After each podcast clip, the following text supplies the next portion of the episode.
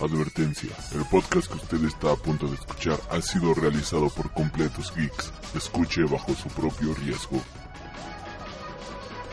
Y en las últimas noticias, el ejército ha quemado la última librería de la ciudad. La lista de música prohibida ha crecido de manera considerable el último año. ¡Tenemos el último minuto! ¡Oye, no! ¡Vamos a atacar! ¡Contra japonesa! ¡Chico su madre! ¡No, no! ¡Ah! ¡Seguimos informando para Freak News! Transmitiendo desde la capital del imperio, Freak Noob News, lo último que queda. Hola y bienvenidos sean a Freak News News, su podcast de cultura geek. En esta ocasión nos encontramos en locación y me encuentro con un muy buen amigo, el joven Gaff de The Top Comics. Y pues, este programa, de hecho, ya te tiene rato que lo venimos pro- preparando, programando. De Ya dos que- eras glaciales, güey. Dos eras glaciales, ¿no? Ya como cuánto tiene, unos dos, tres meses que queremos Sí. hacer este programa. Y por hacer del destino, pues no, no se había podido hacer. Y ya al fin, hasta el día de hoy, pues ya podemos hacer este programa. Bueno, antes que nada, joven Gab, ¿cómo te encuentras? Pues muy bien, aquí por fin reunido con el joven Aldi de, y que estamos postergando y postergando nuestras este este bonito podcast. Pero bueno, ya feliz de poder grabar después de bueno, sí, después de lo que de la fiebre de Rock One. Estuvo bastante hypeado. Y bueno, tú ahorita no pudiste estar en nuestro especial de Rogue One. Así que, joven Gab, eh, me habías comentado que querías hablar un poco de esta película. Pues Así que tienes el micrófono. Fíjate que Rogue One fue una experiencia nueva porque es la primera vez que veo que voy en estreno de medianoche que por unas circunstancias pues no podía, ¿no? Por la hora y esas esas cosas, ¿no? Estreno de medianoche de Star Wars, ¿no? No, de ¿En general? Sí. ¿Nunca había sido un estreno de medianoche? es que no conocía Uber, ya con, con Uber pues ya no hay pedo, ¿no? Wow. Pero este, no, estuvo increíble en Plaza Universidad. El ambiente que se siente en el cine, y de hecho que pusieron un- unos drops de Star de Rock One, así como una alfombra roja, así como que sentías bien acá. Eh, eh, una exposición de juguetes, ah, muchos drop props, o sea, estaba muy padre el ambiente, la gente disfrazada, e ir con cuates es creo que es una experiencia muy chingona. Creo que pues, si tienes que ir a un estreno de medianoche, creo que tienes que ir con alguien porque no es lo mismo que vayas tú solito. O sea, sí está chido, pero pues, poder compartir el momento. Y de hecho me encontré a algunos conocidos por ahí, Alberto Calvo, de la Covacha, o sea, varios cuates y pues, fue bastante eh, eh, emocionante verlo, ¿no? Con toda la nerviza. Yo no sé si hay que platicar antes de que vi de Forza Weekends yo solo en la sala solito. o sea, no, no se vendía nada. Supongo que fue el, el viernes siguiente al estreno. Y entonces ahí me tocó en la primera función de la mañana y me tocó a mí solo. Pero no, fue una experiencia totalmente distinta. Y respecto a la película, me gustó mucho, me, encantó más de lo que yo pensaba. Este, los personajes son bastante interesantes. Me gustó que hicieras clic con ellos y a pesar de que tenías la idea general de cómo iba a terminar el asunto, como que sí, este, la historia se encarga de, de que te intereses en esa historia. La película lo cuenta bien y como que esa idea de que ya sabes cómo va a terminar se va hundiendo poco a poco cuando después te, te suelta de nuevo eh, esa- ese, ese pensamiento y, dices- y te sorprende, ¿no? Es lo que más me lleva de la película que te logra sorprender a pesar de que ya sabes cómo termina lo cual eh, no cualquiera no cualquier precuela lo hace no y sí cumple con tus expectativas nos da- nos dan algo que en, en los últimos minutos que esperamos de las tres precuelas que nunca nos dieron y esos tres últimos minutos lo hacen de maravilla o ¿Qué, sea, qué, qué, qué fue eso? bueno ya puedo hablar con spoilers ¿no? Sí, sí, sí, o sí. sea Sí, ya, si no han visto. Rogue One, ya pasó una semana. así no que- mamen Ay, no mamen pero eso de que ya cuando tienen la cuando desafortunadamente se nos muere el equipo así como te lo dan así como te dan uno por uno se van muriendo así como que no ¿por qué? y ya después cuando ya tienen los, la transmisión y cuando sale Darth Vader al último todo oscuro se enciende el sable y como ah, así como que todo ese ese momento así como que no mames o sea ese como no son no son más de tres minutos y son los tres minutos más emocionantes de la película ¿no? Yo diría que tiene otros momentos más Ah, emocionantes. no, claro, sí, pero el- o sea, el, el tope creo que son los últimos tres minutos. No sé tú, pero yo lo sentí así. Y, o sea, y vi con, mi, con mis amigos que, es- que eran Kio y, y Jack, que les mando un saludo, casi llorando, casi con las lágrimas este, en los ojos, así como que, Dios mío, lo que queríamos ver, ¿no? Y, yo creo que es una película que es más para el fan que para la gente que va, eh, que a lo mejor no vio episodio 7, ¿no? Yo creo que sí es una, como dirían algunos, una carta de amor a la antigua saga, pero proponiendo una cosa nueva, a diferencia de la- El despertar de la fuerza, que sí fue como un copycat, un copy-paste casi de, del episodio 4. Pero sí, lo que me gustó más de la película fue que fue una historia nueva, ¿no? Y este, eh, los peros que tengo es que a lo mejor la película sí se agarra un poco de la nostalgia al extremo de que en la parte de los villanos eh, el general Trini que es el que es el que yo quería más ver en esa película se ve un poco reducido por Moff Tarkin y por Darth Vader ese es mi Por Darth Vader, Darth Vader solo salió como dos minutos. pero fíjate fíjate pero cuando se reúne con él así como que no era Darth Vader. sí pero no Era Darth Vader. yo esperaba más el personaje y sí lo o sea porque empieza chingón güey o sea cuando está con eh, eh, ¿cómo se llama ese güey? el que construyó la Tarkin. Ah, no, con este Hannibal. Sí, con, con, con. o sea, está chingón como inicia y así como que en tu cara, güey, sí se vio la estrella de la muerte. Y luego así como que lo van disminuyendo. Ahí fue el momento fuerte cuando le muestra a Moff Tarkin que sí, esto, esta madre valía la pena. Pero ahí sí empieza a descender poco a poco y así como que ah, fue mi, mi única queja con él, porque tenía mucho potencial, ¿no? Seguramente tendremos más de su pasado en cómics o en una novela en prosa, se- seguramente lo van a, lo van a sacar. Pero sí, sí, a mí mi única queja, porque la verdad yo creo que todo lo demás está muy bien. De hecho, si tú ves los trailers, yo creo que sí hubo un shooting cabrón, ¿eh? Porque ves los trailers, ves los detrás de cámaras, y sí hay bastantes tomas que no se vieron en la película al final. Pero al contrario de lo que fue Suicide Squad, este, sí quedó bien acá. Pues yo sí creo que hubo más, más reshootings de los que comúnmente hay en una producción, ¿no? Es que un poco de verdad sí hay, a lo mejor no todo se fue al diablo como muchos esperaban o muchos predicaban, pero sí hubo mucho reshooting. Pero la película cumple, yo creo que Creo que la intención es mostrar la trilogía vieja, ¿no? Porque te queja con el cliffhanger, así como, ¿qué pasa después, no? Ay, pues están estas películas de hace 30 años que no has visto, ¿no? Entonces, este, creo que era su propósito. Está, yo dudo un poco que lo cumpla, pero bueno, en la película para un fan de Star Wars yo creo que cumple, ¿no? He oído unos comentarios de, por ejemplo, Homero Ríos, no le gustó un escritor de Dharma, de cómic mexicano de ciencia ficción, no le gustó. Así como que, ¿what? Así como que yo creo que por un fan de Star Wars le, le va a gustar, no creo. no. Me, me interesa leer su reseña, a ver qué no le gustó. Que yo soy un fan, de que hay que decirlo, yo soy un fan casual de Star Wars, que vi la trilogía original apenas dos años, ¿te gusta? Ajá. Me las eché- ahora sí me las eché completas y me, me impresiona que no le haya gustado, pero bueno, hay gente así, ¿no? Hay gente que no le hay gustó. gente que no le gustan las cosas, se entiende, pero sí me gustaría saber por qué no le gustó, pero para mí cumple la película muy bien, la idea de otra vez totalmente. Y pues este, este sí voy a comprar el, el Blu-ray, ¿eh? porque de Force Awakens no tengo el Blu-ray. Yo tampoco. Entonces, pero esta Pero esta es sí amerita, ¿no? Sí amerita más. sí, eh. De hecho, me gustó más que Force Awakens esta película.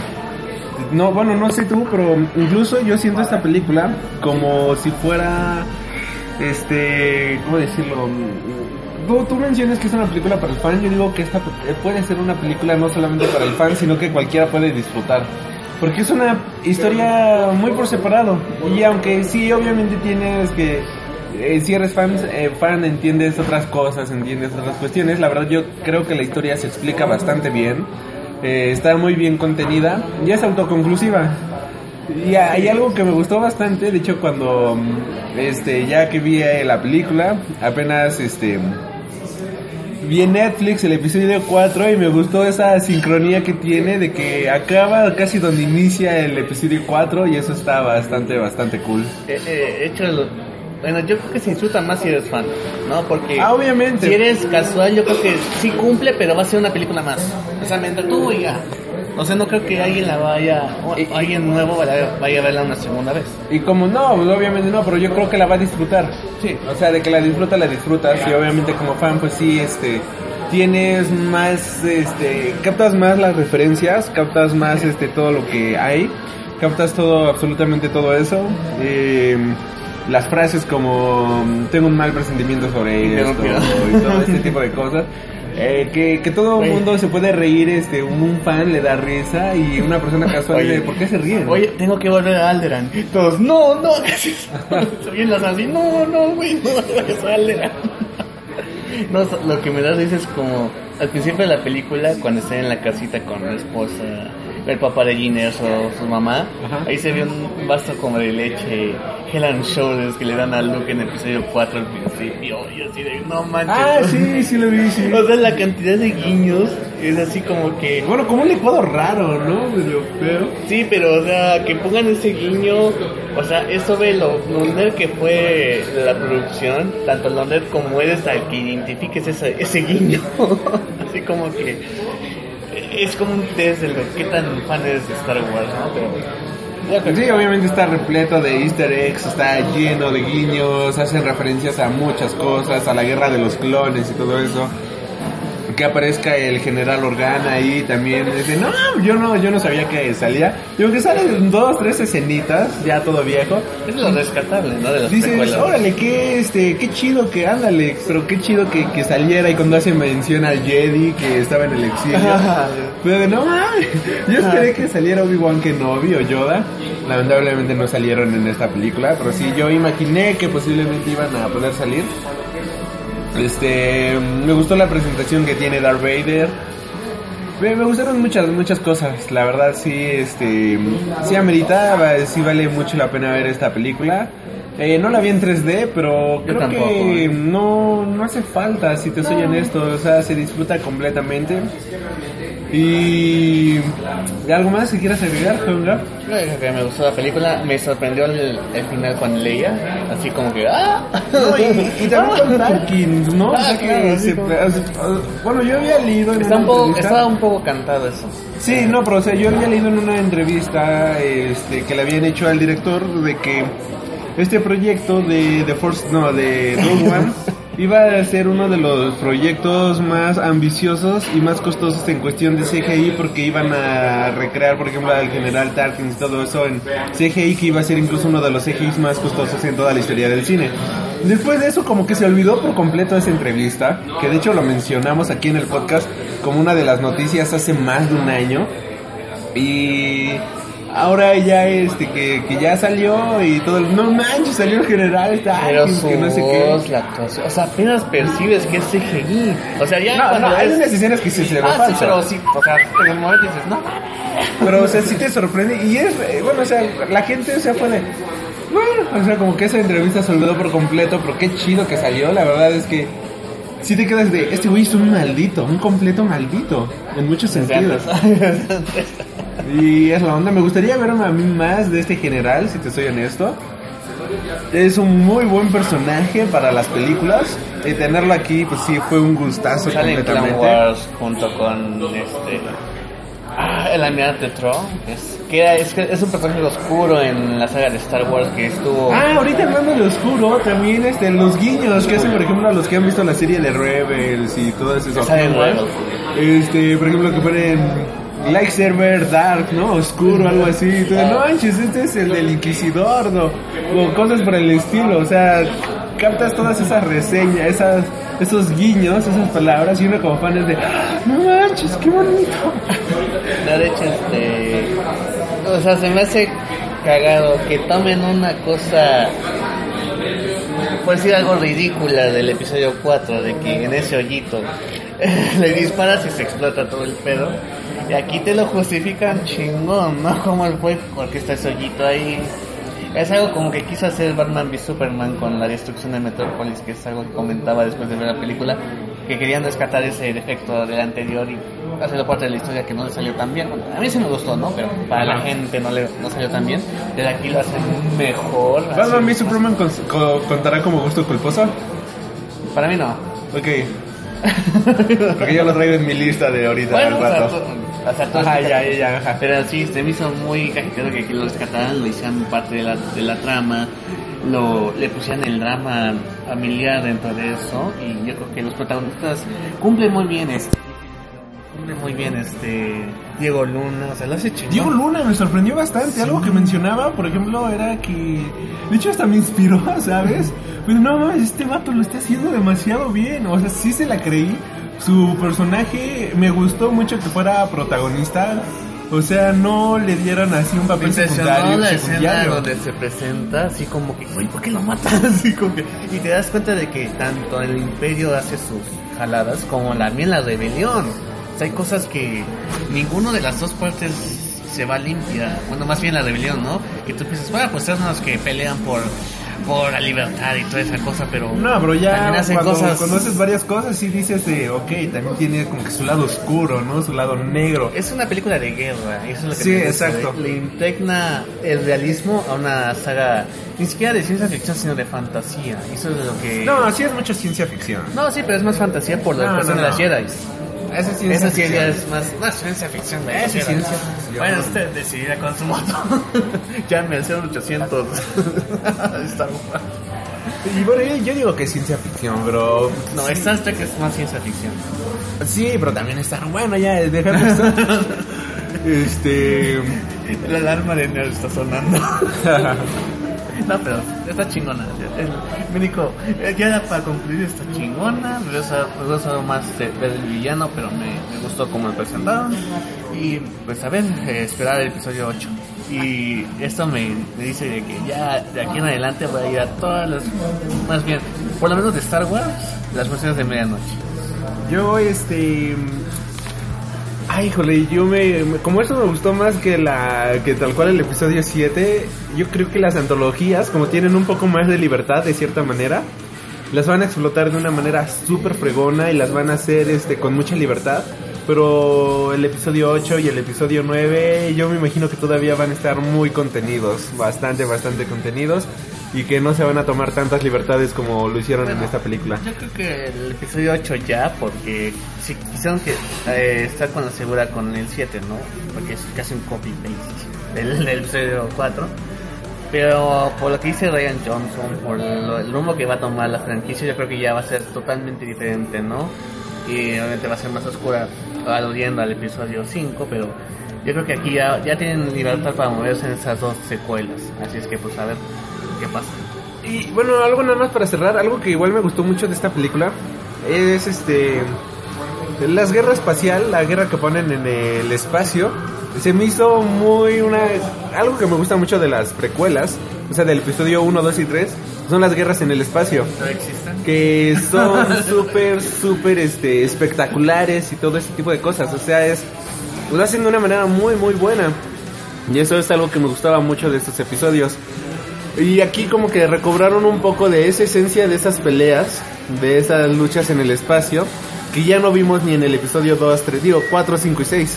Quizás un poquito en el 7, por así muy leve, pero aquí este Gareth Edwards no era el director, fue el director. Este, lo hizo bastante bien, o sea, tiene secuencias de acción muy, muy fregonas y yo me quedo preguntando, ¿por qué no hizo estas grandes secuencias de acción Godzilla. en Godzilla? No, mira, ahorita ya. Supongo que aquí ya aprendió de que hay que mostrar a Godzilla, güey. O sea, y va a haber con tres monstruos con que se van a estar Godzilla. Así que espero que ya lo haga bien. Que con Rogue One ya se dio cuenta de que la gente quiere ver acción y pasa una pelea de, de Godzilla por ver monstruos pelear, güey. O sea, ¿Tú, no, tú ya viste Shingo Godzilla? no me dan ganas de ver. O sea, me voy, me voy a esperar hasta que suban las partes de Godzilla a YouTube para ver. Ah, bueno, ahí están las partes de Godzilla en YouTube. Y este, no manches, está perrísimo. Y, o sea, te quedas pensando en cómo esta película con un presupuesto infinitamente menor a lo que tuvo el Godzilla del 2014 tiene mejor acción y mejores escenas de emoción que esa película. Pero bueno, o sea, muy bien por parte de Gareth Edwards. La verdad, la acción estuvo buenísima. Me recordó mucho, por ejemplo, la pelea del inicio del episodio 3 donde están todas las naves peleando y todo eso, eh, se me hizo algo completamente épico. Esta película igual me recordó a eso, verlos AT, AT ahí en la playa, todo es, no, yo... manches, cuando veían los AT-AT, los, las dos, dos patas, no sé cómo se llaman. Son ATST. Esos, y este, la, la gente, ¡ah, no mames! Así como que una emoción en la sala. No, y verlos en acción es algo completamente épico, o sea, es fascinante, es asombroso. ¿Sabes lo que me pareció? No sé si tú lo notaste, pero se, ah, obviamente si tú ves las películas anteriores, la saga clásica, lo decían con stop motion y se ven un poco así como que se paran, ¿no? Y aquí en la película hacen ese mismo efecto. O sea, no lo ponen así como fluido, sino que como que tan, así como que paso a pasito, ¿no? O sea, se me hizo muy, muy, este, muy bonito, ¿eh? A veces a mí algo similar que se me hizo muy bonito de este episodio. Bueno, de este... Sí, ¿no? Cuenta como episodio de la saga. Digan lo que digan. Y este... Fue como, por ejemplo, la presentación de la Estrella de la Muerte y del primer Destructor Imperial, que se va aprendiendo por partes. Que es como si fuera una maqueta. Y yo les dije, no manches, esto es un tributo muy bonito a las películas, a la primera trilogía. De que eran maquetitas, que eran la, los juguetitos, por decirlo de cierta manera, sin menospreciar el trabajo de los diseñadores y todo eso. Pero las maquetas y todo eso, cómo las iluminaban y cosas por el estilo. Aquí luego luego se nota que esas eran unas maquetas. Bueno, o sea, luego luego se ve que eran maquetas. Y cómo las van iluminando y todo eso fue de wow, esto se ve súper bonito y es un gran tributo. Sí, la verdad, yo creo que es una buena, bonita película para el fan. Y pues a ver, no, o sea, yo sí quisiera. Me hubiera gustado ver más de los personajes, la verdad. ¿eh? Yo creo que todos tenían ese carisma que, que tenían los protagonistas de la saga eh, clásica, que tienen los de la saga actual. Y pues bueno, así pasan las cosas, pero yo así la voy a volver a ver, la voy a tener en Blu-ray. Ese sí, me quiero comprar el Blu-ray ya. Sí, de, de hecho yo ahorita eh, eh, quería ver a Gav a las 5 de la tarde, lo vi ahorita a las 12, porque a las 11 y media iban a pasar, eh, bueno, quería ver la película de Rogue One, pero pues ya, ya estoy aquí grabando.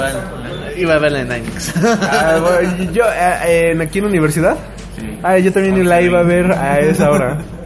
Nos hubiéramos, nos hubiéramos puesto de acuerdo, ¿sabes? Esta parte será editada por motivo de estupidez de ambos. Bueno, ya no la vi, pues estamos aquí grabando. Tienes que quitar eso. Este. Ya, ¿qué, ¿qué se le pide hacer, muchachos? Así que, este. mm, Bueno, ya este. Ya creo que con esto ya hablamos. Eh, ya hablamos aquí de, de este. Un poco de Star Wars, creo que no sé, ya no hay más que agregar, ya igual tuvimos nuestro especial del con todo sobre Star Wars, eh, aquí pues ya nada más la opinión del buen Gaff para que no se quedara fuera de esto. Y este no sé, ya con todo, ya bueno, sé, ya este, esto es todo. Sí, ya, yo creo que hay que pasar el siguiente tema. Bueno, nada más antes de pasar aquí al siguiente tema, mm, les recuerdo nuestras redes sociales que son a través de Facebook, Tumblr y Twitter nos encuentras como Freak Noob News y a través de YouTube nos encuentras como Freak Noob News. Y regresamos aquí al Freak Noob News Podcast. Eh, sigo aquí con el buen joven Gaff de Gabo of the Galaxy. Y bueno, nada más vamos a mencionar unas notas cortas porque para que tenía ganas de mencionar que no habíamos mencionado. Y es que David Ayer junto con esta Harley, Harley Quinn, no, es Margot.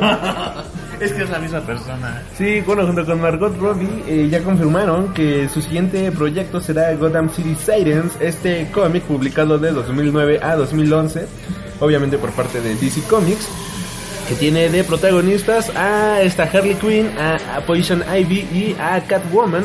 Eh, y ahí este cómic nos, presen- nos presenta las aventuras de estas este, super heroínas y super villanas en pues ciudad gótica y este tipo de cuestiones. El cómic es bastante divertido. De hecho, ahorita estaba platicando aquí con el joven Gap, que sí ya lo había leído, pero me comenta que no lo ha leído. Y Lo, lo- lo voy a, a pedir a mi servicio de descargas totalmente legales. claro, claro, claro. Y bueno, pues ya este se dio a conocer esta noticia. Ah, todavía no hay fecha de estreno, ¿sí? No, o sea, apenas están viendo eso de... Eh, nada, anunciaron que Ayer Hum va a dirigir, que va a coproducir junto con Margot Robbie, porque eh, Margot Robbie tiene su propia productora y ya tiene varios contratos con Warner para hacer diferentes películas que no solo es Harley Quinn, sino, bueno, eh, parece la de Harley Quinn se va a transformar en Gotham City. Pero bueno, hay que esperar. Y pues lo más reluciente es que el guion lo está escribiendo una chava que tiene proyectos aún sin estrenar, como el debut de Tomb Raider y Sherlock Holmes 3, que es donde sale Robert Downey Jr. como Sherlock y Jude Law como Watson. Y este y pues suena interesante y están, ah, están haciendo sus castings los fans para las otras dos protagonistas. Ella publicó una imagen en su eh, Twitter como que pues, confirmando esto y pues anunciando de que a lo mejor van a salir Batwo- Batwoman, ¿eh? Catwoman y Poison Ivy. Bueno, obviamente tienen que salir, son las protagonistas del cómic. Pero este, era interesante ya ver, o sea, prácticamente ya han salido todos los villanos de Batman an- antes en una película aparte que en una película de Batman. es lo más cajetero del mundo. Pero bueno, de menos ya tenemos a los villanos, ¿no? Sí. Y este, bueno, esta película, eh, obviamente esta Harley Quinn va a ser Margot Robbie. Por otro lado, esta González es la que este, perfila como favorita para este ser Catwoman. Y también este ha salido que esta Megan Fox es este, Déjame interrumpir para... y este también se rumora que este Poison Ivy podría estar siendo interpretada por Megan Fox. Mira, van a ser... Mira, tendremos que aprender la experiencia de que los castings de los fans nunca son los que queremos las películas, ¿no? Entonces, bueno, bueno, puede, puede hacer que... De hecho dicen que también Anne Hathaway puede regresar como Catwoman, lo cual yo creo que es una solución viable. y de hecho- Anne Hathaway ya dijo que, pues sí, si le, si le invitan, si queda en el casting, ella encantada, ¿no? Pero bueno, hay que esperar los castings oficiales. Yo creo que, en lo personal, yo creo que quiero esta película, ¿no? Ya todo el mundo está bromeando con que van a haber muchas únicas y diferentes, y así con que pinches fans, cabrones, pinches nerdos, ¿no? Pero bueno, yo sí quiero ver la película. Supongo que va a atraer muchas, este, nuevas fans de lo, de lo que por sí ya atrajo Harley Quinn con Margot Robbie. Y pues vamos a ver qué- a ver si queda más chingona que Suicide Squad. es el, es el, el reto a cumplir. Quizás con más coherencia que Suicide Squad. Van a ser poquitos personajes, no va a haber tanta expe- expectativa con que así Joker. Entonces supongo que puede haber algo mejor desarrollado y con menos presiones de tengo que dejar todos estos personajes y tengo que ser parte del universo. Esperemos. A, a mí me gustaría que explotaran la relación o que mostraran la relación entre Poison Ivy y Harley Quinn. Sería algo súper genial verlo en la pantalla grande. Ser B. Sería, estaría chido, ¿no? O sea, que se peleara con este el Joker y que ella se fuera con esta Poison Ivy. Y ahí empezara la historia y todo este tipo de cosas. La verdad es que no me gustaría verlas enfrentándose a un super mega villano.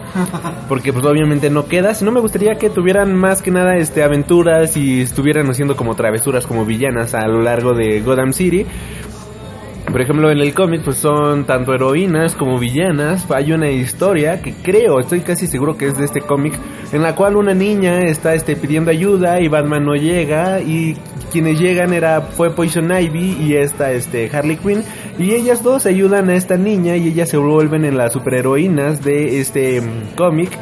Y este es genial ver la historia y todo eso y al final ya llega Batman y pues las termina perdonando como dijeron, ok, este las dejo ir por hoy solamente porque hicieron el bien y pues terminaron siendo las heroínas para esta niña. Y eso es algo bastante bonito de que no solamente se dedican a hacer este el crimen eh, por Ciudad Gótica, sino de que también ellas se dan cuenta de que pueden hacer el bien y cuando es necesario lo hacen y eso es algo que me gustaría verlo explotado en la película y no solamente mostrar mucha chichi que digo no es no obviamente no está nada mal pero que muestren chichi y algo de este de buen contenido Y, hablando de Chichi, yo quiero dar esta nota, ¿no? Si me lo permites.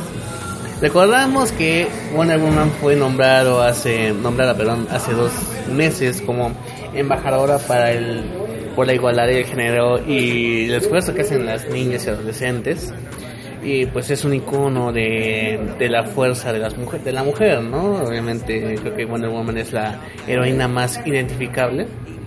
Y pues a dos, a dos meses de que pase eso, resulta ser que la ONU retiró ese nombramiento a una petición de 45 mil firmas, que es prácticamente nada, si somos honestos, para una petición hacia la ONU, en donde pues un, eh, un digamos que un grupo de feministas, para no decir feminazis, eh, argumenta de que no puede ser una un icono, un ejemplo a seguir para las niñas y adolescentes porque eh, aunque los creadores originales quizás quisieron hacer a Wonder Woman representar a las mujeres fuertes e independientes con un mensaje feminista, la realidad es que la, la iteración actual de una mujer blanca con grandes pechos y de proporciones imposibles embutida en un traje de baño, en un traje ajustado de baño. Así es que las mujeres que tengan un cuerpo perfecto embutidas en un traje ajustado no son no se pueden ser un ejemplo de fuerza y voluntad a pesar de que son que demuestran esos valores pero bueno este es una gran incoherencia lo que está haciendo aquí. De hecho está, se estaban justificándose la ONU de que este que esto de ya iba a acabar su nombramiento de embajadora a diciembre porque iban a hacer vacaciones una estupidez así. Pero cuando antes cuando se hizo este nombramiento donde inclusive estuvieron presentes este Linda Carter y Gal Gadot que han eh, interpretado a la Mujer Maravilla en dos en dos este partes de- del tiempo claves Tanto para televisión como para cine. Exactamente. Este dijo que iba a ser por todo un año. De hecho, se va a eh, está planeado sacar un cómic a, a ese nombramiento. De que ya dijeron que se va a salir ese cómic porque Wonder Woman va a seguir luchando por la porque se presente la igualdad de mujeres, niñas y adolescentes, porque es una superheroína, porque es Wonder Woman, ¿no? Wonder Woman. sí. Es que me emputa, ¿no? Este, bueno, las, los argumentos de, esta petición pues fueron una estupidez y más aún de que la ONU misma pues dijera, pues es como que lo más simple de hacer, ¿no? Así que pues le quitamos el nombramiento y ya, ¿no? Ah, hacemos caso omiso de las otras mil peticiones con más firmas y con problemas verdaderamente importantes que hay en el, en el mundo como lo de Siria o, o cualquier otra cosa, pero pues esto es lo más fácil que podemos hacer, entonces al carajo, ¿no? Yo creo que se me hace una estupidez si van a, o sea, hacerle caso a una petición de 45 mil firmas, o sea, es nada para algo de la ONU. A un problema que no es tan grave, No es ni siquiera el foro sol lleno. Exacto. Ni siquiera es un problema esto.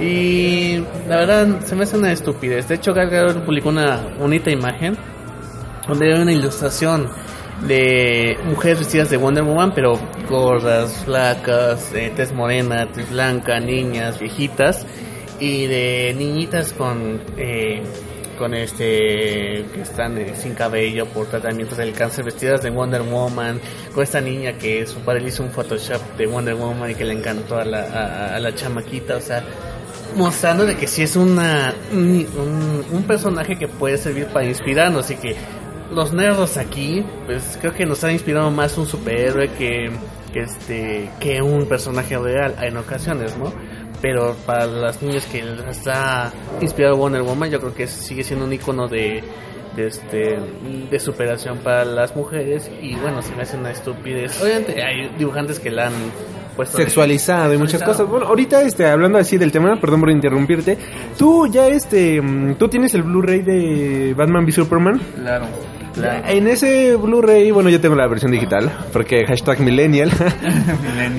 y este, hay un documental muy bonito de Wonder Woman que dura como 25 minutos, en el cual salen muchas mujeres, este, por ejemplo, Amanda Palmer, que pues es una mujer que a mí me gusta demasiado en el sentido de todo lo que hace. Quienes no la topen, pues es este la esposa actualmente de este Neil Gaiman y ella tiene una banda o tenía una banda llamada The Dresden Dolls que pues, es una banda que a mí me gusta desde la secundaria y todo eso y pues me he seguido a Amanda Palmer y ella ha, ha- ha luchado este igual en pro de la mujer y cosas por el estilo. De hecho una vez este cuando terminó su contrato con una disquera y ella quería sacar un proyecto en solitario buscó otra disquera y la disquera le dijo que este, estaba bien, pero que ella no podía salir así como que en imagen o en portada algo así, porque tenía lonjita, ¿no? O sea, se le veía la llantita. Y entonces ella sacó en redes sociales, le pidió a todos sus fans que en la panza se pintaran una frase en contra de la disquera. Ahí no me acuerdo ahorita honestamente del hashtag, pero la gente se pintó este aquí una algo en la panza y entonces se llen- y se la mandaron todo el mundo a las disqueras. Y entonces esto se llenó de ese tipo de imágenes y fue una este queja de todo el mundo. Y ella misma sale en el documental de este de Wonder Woman ah, diciendo que este ella, bueno, o sea que el personaje de Wonder Woman era algo que le había inspirado a ella desde niña, o sea, que no, si se sentía débil o algo así, lo único que tenía que hacer era ponerse una playera de Wonder Woman para sentirse segura, para sentirse fuerte, para sentirse a salvo. Y esto se repite en muchos casos, como lo acaba de mencionar el joven Gab, este, con los niños, las niñas con cáncer, con todo este tipo de cuestiones, eh, es algo que te da fuerza. Eh, saliendo un poco del tema, lo mismo, este, en una, este, en un como tipo documental de Slipknot que mencionaran que varios fans se ponían sus playeras porque se sentían a- era algo que les, les hacía sentirse seguros. Y lo mismo pasa con Wonder Woman es algo que realmente identifica a las personas es algo que realmente une a las personas. Y ok será este eh, cómo decirlo no tendrá un este cuerpo real de cierta manera pero, eh, Dios, o sea, ¿qué personaje en los cómics tiene un cuerpo real? O sea, ves, este, por ejemplo, Champions, los personajes ahorita de este Miles Morales, este eh, Cyclops de niño y todo esto, tienen, o sea, cuerpos súper mega atléticos, son súper delgados, son súper estéticos. ni- ningún chavo tiene un cuerpo así, al menos que seas modelo. Ningún chavo tiene un cuerpo tipo Batman, acá todos mega mameis. Nadie tiene. Bueno, Ben Affleck sí. Pero, o sea, cuerpos así reales, reales, no los tiene. O sea, la gente real no los tiene. Bueno, ellos también son reales, ¿no? Pero el común de las personas tenemos cuerpos, no sé, este, con una lonjita, o muy delgados, o muy panzones, o muy descuadrados, cosas por el estilo. Y no solamente es este, el, el este, o sea, no es el cuerpo perfecto. O sea, en los cómics no se, se representan este cuerpos muy, muy perfectos y atléticos y todo eso. Y el que hagan esto, la verdad es que sí es una completa, completa tontería desde mi punto de vista. Es este una verdadera estupidez, pero mm, afortunadamente un nombramiento solamente es un nombramiento, pero lo que pasa a la historia es lo que haces tú y pues creo que lo que ha hecho este personaje pues ya ha trascendido por generaciones y lo seguirá haciendo. Sí, la verdad, este, de hecho en la época de Azael Eclipse Chan, creo que se llama así el dibujante, pues ponía a Wonder Woman este, con una proporción igual, ¿no? O sea, no era exagerada como la han hecho otros dibujantes, yo creo, y todo lo, eh, todo, to- el énfasis se iba más a su, a, a la historia, ¿no? A todo lo que pasaba con Wonder Woman.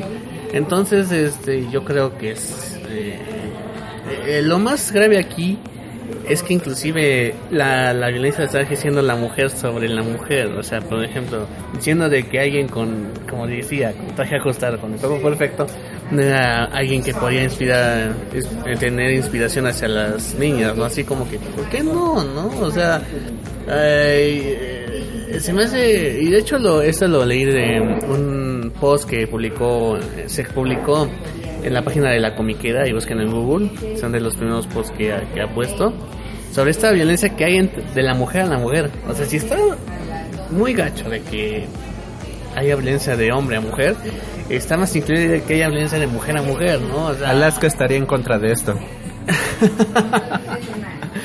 pero mm, Si entendieron la referencia, por favor déjenlo en los comentarios. Entonces sí, o sea, o sea, que un grupo de feministas a- haciendo una petición para esto en lugar de concentrarse en problemas reales para las mujeres. Sí, es decir, güey, ¿qué pedo con eso, no? Eso nos va al extremo de la feminazi, ¿no? Ese término que les molesta a algunas, pero que existe, ¿no? Y eso, eh, refiriéndonos a, gente que va a los extremos de los ideales. Entonces, pues, es un hecho lamentable. Digo, no le va a quitar a Wonder Woman este eh, la imagen de la mujer empoderada y la mujer que siempre lucha. Va a quedar otros muy ejemplos. Pero este. eh, yo creo que sí es algo lamentable para poder crear una inspiración en este personaje. Pero bueno, a seguir con este mundo que gira alrededor de Donald Trump. Uy, sí, este año ha estado bien, este, bien loco. O sea, Dios, Dios, Dios, no, no, no. Este se perfila para ser el peor año de la historia en mucho, mucho, mucho, mucho tiempo. Pero bueno, continuando con mujeres empoderadas, ¿quieres dar la nota de Capitán Marvel o esa la pasamos? Porque, bueno, yo, yo aquí, este, aquí la tenía, bueno, ya que está, bueno, nada más, o sea, se revelaron unos, de- se revelaron unos detalles de la película. La verdad es que nada, este, nada alarmante todavía, nada, este, como para mm, eh, sacar la nota como, Hay- como hay tal. Primer draft, en resumen, hay un primer draft y le van a presentar la idea a varias directoras y creo que tendremos a inicios del otro año por fin una directora, porque es, es el punto que en una directora para Capitán Marvel, ¿no? Pero esa es la, la, la, la noticia en resumen, digamos. Ok, y este, otras noticias que traigas, joven Gaff. No. Y bueno, ya con esto, pues nada más queríamos comentar como que estos temas. Bueno, quisiera hacer un... eh, bueno, me encontré en, en una feria de libro que se hizo en la Alameda Central. Este, un- una historia en prosa de Black Widow, pero es de origen en prosa, no es una eh, historia que salió en los cómics y fue adaptada, sino que es una historia directamente en prosa por la eh, escritora de Hermosas Criaturas. Margaret Saul, algo así. De hecho, aquí tengo el libro. Ahí te lo saco para que lo vea el Fuenalde. Pero Ok. eh, digamos que se ambienta dentro del Marvel Cinematic Universe. Toma eso de base. Pero este hay algunas inconsistencias dentro de lo que se muestra en la película, en las películas y lo que pasa en esta historia. Pero en fin, eh, este libro de Editorial Planeta, la traducción, Eh, Está muy bonito, ¿eh? Deja- déjenme decirles que está muy bonito. la traducción se hizo acá en México y lo cual se me hace más este, rescatable de esto porque no hay española, españoladas, pero bueno, eh, eh, tiene algo que ver con el pasado de Black Widow. De hecho, en sus primeros días como Shield, lo que involucra a una niña de nacionalidad rusa y se llama Por Siempre Roja o Forever Red. También seguramente lo van a encontrar en Amazon si lo quieren leer en ¿Cuánto te costó a ti? Me costó 288 pesos. Se me hace una, un precio razonable ante la calidad que muestra. Eh, Son casi 500 páginas, así que amerita, creo que es un buen precio. lleva la mitad. De hecho, son 510 páginas. Este es algo de páginas. Lleva la mitad, es fácil de leer. La, la verdad no he leído más por falta de tiempo. Pero si te lo echas en tu, en tu trayecto de trabajo a casa, escuela a casa, yo creo que si te no tardas mucho en terminarlo. Y se lee fácil, ¿no? O sea, no es una historia muy, este... Digamos que es entretenida, no va a ser un nuevo arco para Black Widow, pero tiene los elementos de... Y bueno, si te lo imaginas con Scarlett Johansson tiene más sentido la historia. Entonces, este, de hecho hay una segunda parte que se llama Venganza Roja, Red Vengeance. ¿Sabes- ¿Sabes a mí que Black Widow me gusta mucho cómo está dibujada? La que dibuja David Mack. Él, la que hizo en un, este, con, sí es David Mack, ¿no? El que dibuja en acuarelas. ¿No es Gabriel el otro? No, no, no, David Mack, que de hecho él es el que hace las portadas de Jessica Jones y el que hace, este... Fíjate que no me gusta, ¿eh? ¿No te gusta? Como- o sea, ¿cómo dibuja en papel? O sea, en portada está chingón, pero en papel no me gusta mucho. A mí yo leí una historia de Black, Black Woman, iba a decir, no de Black Widow, este, mm, ilustrada por él. Y la verdad es que sí me hizo muy bonita este, las ilustraciones. Es algo súper genial, vale la pena leerlo. No me acuerdo ahorita del nombre de esa historia, la leí hace ya como 5 o 6 años, pero vale mucho la pena, vale, vale la pena y es muy bonita como la ilustra él en ese título. Sí, de hecho esto es parte de unas novelas en prosa que sacaron. De hecho hay una de Rogue y otra de She-Hulk, son originales. A ver si las siguen trayendo Editorial Planeta y a ver si trae la segunda parte. Yo creo que, es- que, fue la única que prosperó esta, ¿eh? Que hay una segunda parte. No sé si va a haber una tercera de, de Black Widow o se va a dar segunda parte de la de Rogue eh, de She-Hulk, pero pues quiero leer. Me, me llama mucho la de She-Hulk. Y ahorita hablando de Planeta, yo fui a la Filig. Y justamente cuando fue, bueno, cuando estaba en el stand de Planeta, me encontré con muchos cómics de Alan Moore y otros este cómics este europeos. Porque no fui. Y este, ahí a muy buen precio. Por ejemplo, tenían este Nemo, este, la, la, la trilogía. Y yo ya me los compré, 149 pesos cada uno, tamaño este cómic, pasta dura, la verdad es que bastante bien, la calidad es- fue muy buena. Eh, ya eh, como tengo el primer volumen de ese título, eh, bueno, de esa saga, eh, el cómic en inglés por Top Shelf, algo así que creo que es. ¿Eh? Top Cow. Top Cow- no, Top Shelf, algo así se llama. Es británico. Ajá, sí, sí, sí. Y este, mm, la edición la verdad es que está mejor la, ¿es británica dices? Sí. Está mejor la edición británica a la versión que nos presentaron aquí. De hecho, incluso la pasta dura se siente más dura de cierta manera. No sé cómo explicar eso, pero es más gruesa, las hojas son más gruesas. Ahorita la cuestión con España es como que están reduciendo costos. Porque antes si veías las ediciones anteriores de Planeta en los noventas, Pero, o sea, está, tiene la traducción de español como que español mexicano, o sea, español de Latinoamérica. O sea, no tiene así, este, un español, no tiene un castellano de España, sino que tiene un, este, español latinoamericano. entonces sí. Y es, igual, este, tenían muchos títulos. Tenían este otro que se llamaba Mi lucha en Do mayor, que se me hizo bastante interesante. Y de hecho, tengo ganas de comprarlo, solo que en ese momento ya no lo compré por comprar otros más libros. Muy bueno, eh, la verdad, qué chido. Ah, tam- es Planeta quien está publicando Descender. ¿O no? ¿Sí? De Jeff Lemire, ¿no? Ándale. Sí, sí, Planeta. Eh, igual, eh, se están arriesgando demasiado al traer títulos diferentes. Y yo no sabía que estaban publicando ahorita en prosa. De hecho, el joven Gaff este, había subido este, mm, esta imagen de su libro a sus redes sociales y yo pensé que era un cómic. Pero no, eh, o sea, qué padre que se están arriesgando a traer libros basados este, en personajes de superhéroes, qué chido que se están este, arriesgando a traer cómics diferentes. Y eso está bastante padre porque ya hay un mercado, ya hay más mercado, este, más opciones de, de compra, ya no solamente de ir este, al Sanborns y, y ver de diablos y qué voy a comprar. Por ejemplo, yo donde suelo comprar mis cómics, eh, por ejemplo, Panini, mis mangas y todo eso, pues es en el pasaje de Zócalo Pino Suárez, porque como sabrán, yo me atraso mucho en mis títulos y entonces ahí voy y pues ya los, los encuentro. Ahí está Editorial Camite, ahí está Editorial Panini, también ya está Editorial Planeta, que tiene ahí sus lo- los títulos de cómics, yo me imagino que ahí lo van a poder encontrar igual ese de Black Widow. Ya me llamó la atención, posiblemente lo compre. Y pues bueno, hasta aquí este la primera mitad de este programa o mm, sí, ¿no? Ya ya es todo. Sí, ya es todo, ya. Y bueno, pues este mm, nos vamos a un pequeño corte musical. Eh, joven Gaff, ¿alguna canción con la que quieras que nos vayamos? Este. La de 17 años. 17 años, ¿cuál es esa? Los Ángeles Azules. Está mirando a con una cara de no mames. Ok. eh, si encuentran la canción, nos vamos con esa. Esto es lo más escuchado de Spotify. Y regresamos ahorita aquí a Freak Noob News. Continúa escuchando Freak Noob News, tu podcast hecho de un fan para el mundo.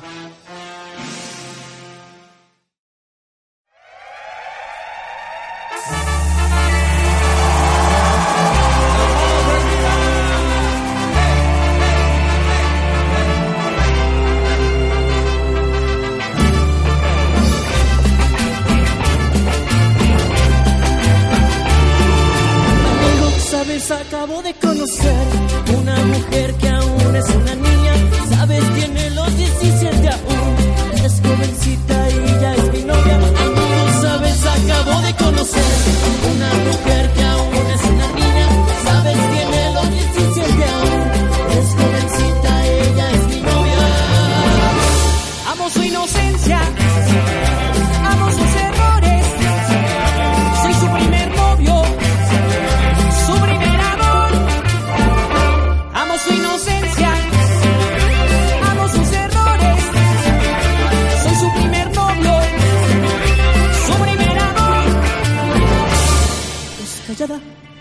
inocente, tiene la mirada. Te tomo la mano, siente algo extraño.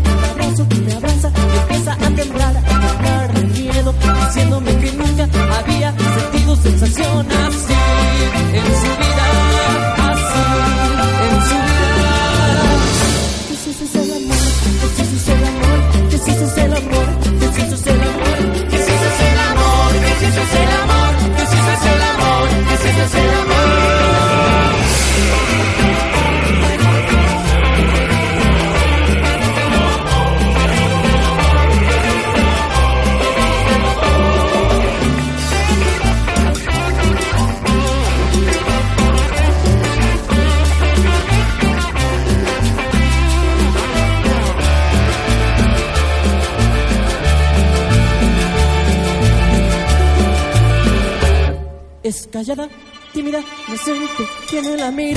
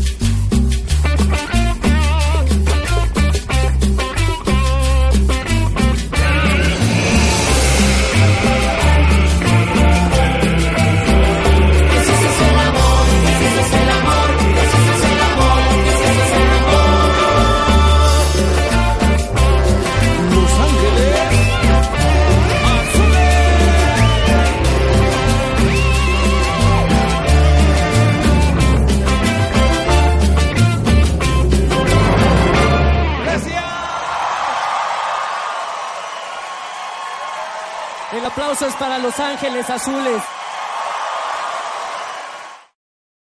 ¡Nerd! Homero, eso no está bien. March, trata de entender. Hay dos tipos de universitarios, los vivales y los nerds. Y como vivales, mi deber es hacer la vida pesada a los nerds. Oye, hermano, ¿viste ese estúpido nerd? ¿Cómo dice? Y regresamos aquí a Freak Noob News eh, después de escuchar esta... ¿Es cumbia? Sí, es, es- califica como cumbia de Iztapalapa. Ok, de esta cumbia i- iztapalapense. Dios. Dios, Dios, Dios, que... Nunca pensé poner esto en el podcast. Creo que la única cumbia que he puesto y que de verdad me gusta un buen es la de los luchadores.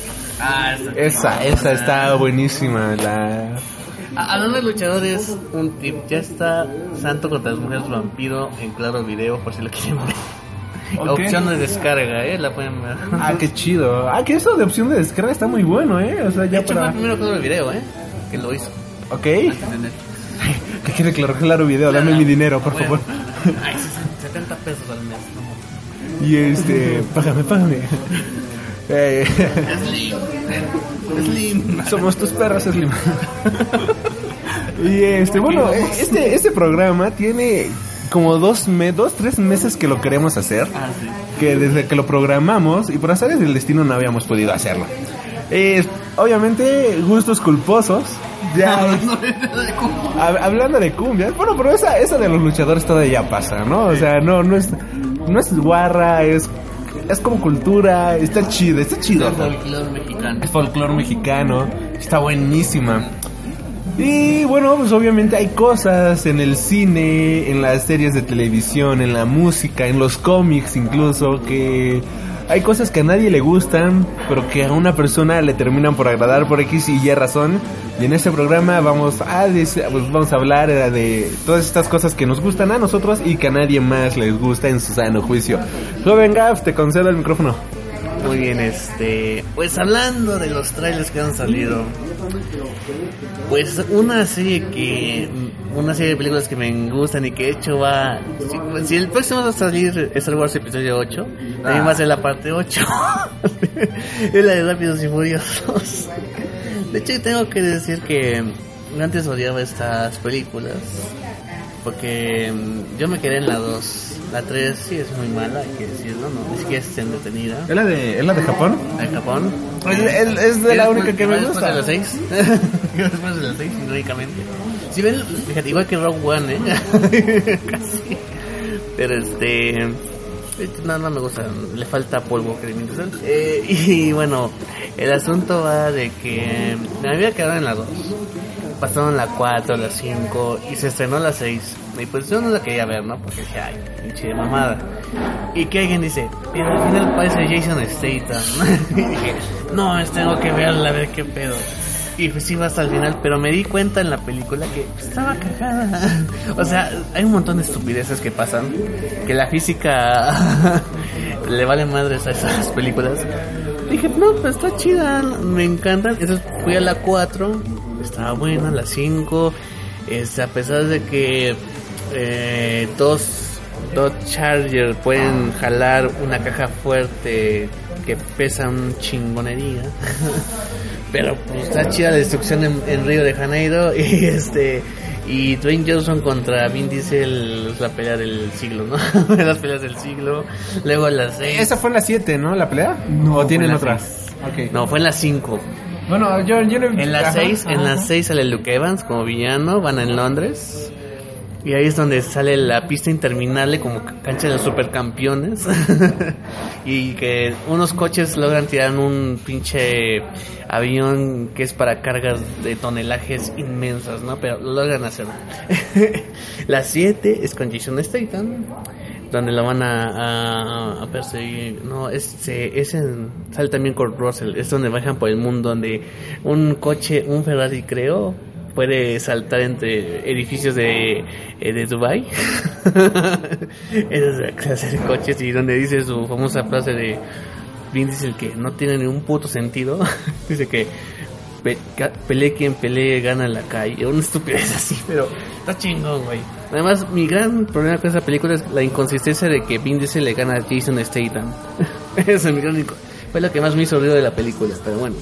Y además el final tan emotivo de Paul Walker, así como que, ah, cabrón, lo sientes en, en el, en el pecho, ¿no? Así como que, pues sí, sí había un, se nota una buena convivencia en el cast. Eso sí hay que reconocerlo, o sea, se nota que se llevan bien en el cast. Y además creo que los directores, más Justin Lin, que ha hecho más películas ahí, que va a ser ahora un nuevo director, así como que vamos a hacer una pendejada, vamos a hacer cosas estúpidas, pero que entretengan. Que es la mayoría de las películas no, no hacen, ¿no? El cine, al final de cuentas, también puede ser arte, pero también puede ser entretenimiento. Y yo creo que esas películas, pues, lo que ves en el tráiler, que son coches, este, coches destruidos, carreras, eh, mujeres bailando y peleas entre güeyes, es lo que te da la película. Entonces yo creo que cualquiera que espere más de esas películas, no, no sé qué carajo está haciendo en este mundo, que se vaya a la Cineteca a ver cine turco.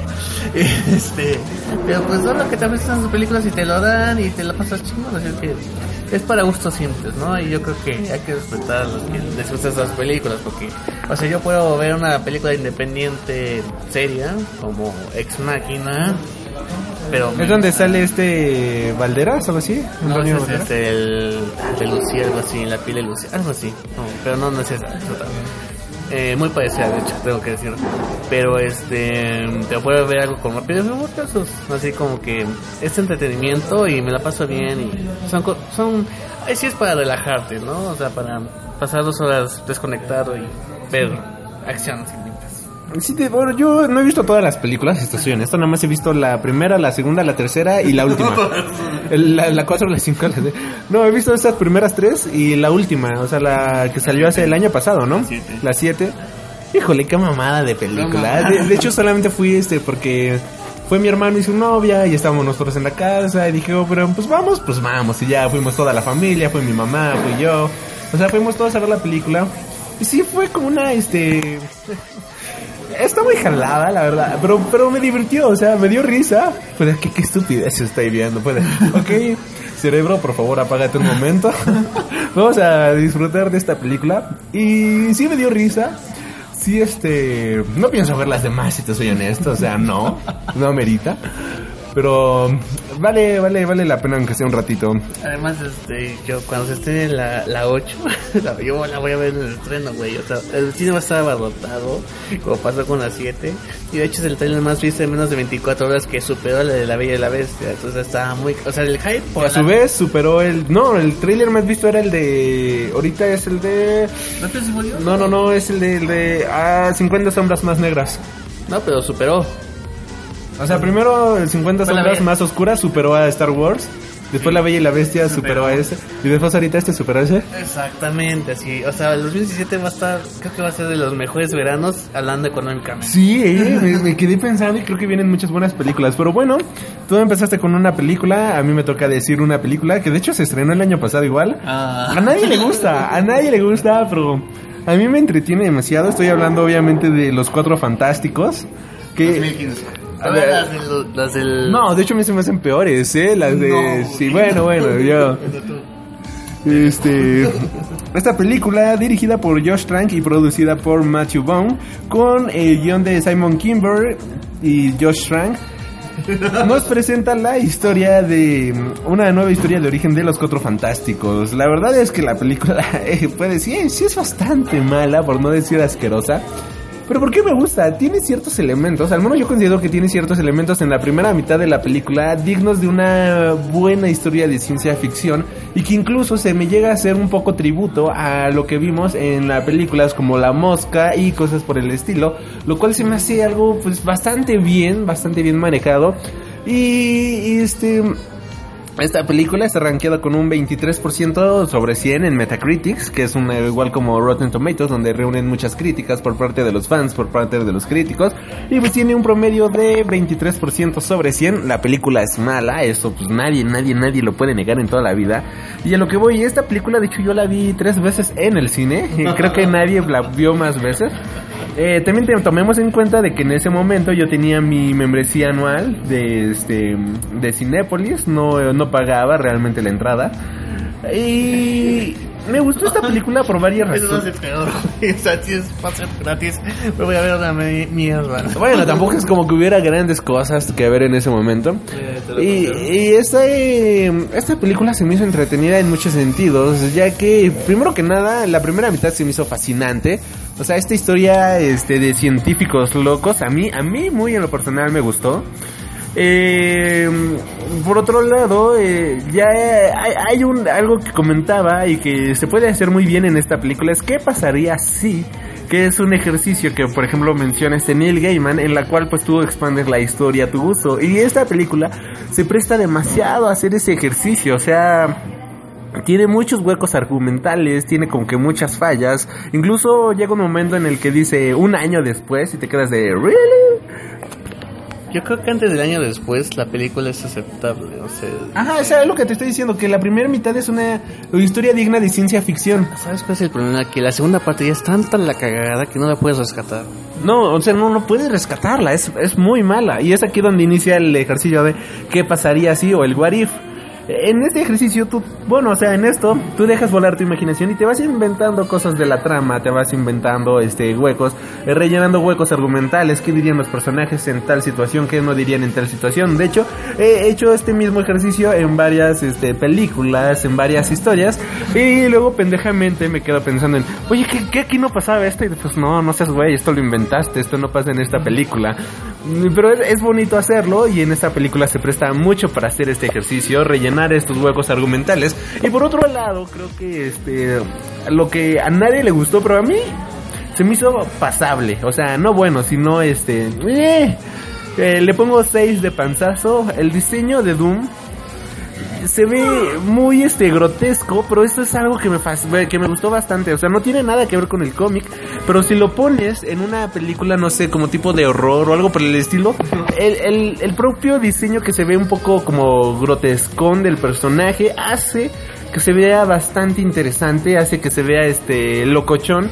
Y si lo sacas del contexto de que es este Doctor Doom, yo creo que es un diseño de personaje interesante. No bueno, pero sí se me hace interesante.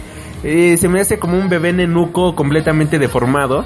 Y yo digo, ok, esto está. eh, La verdad, el diseño sí se me hace interesantón, se me hace este coqueto, para ser muy honesto. No lo veo este como algo malo.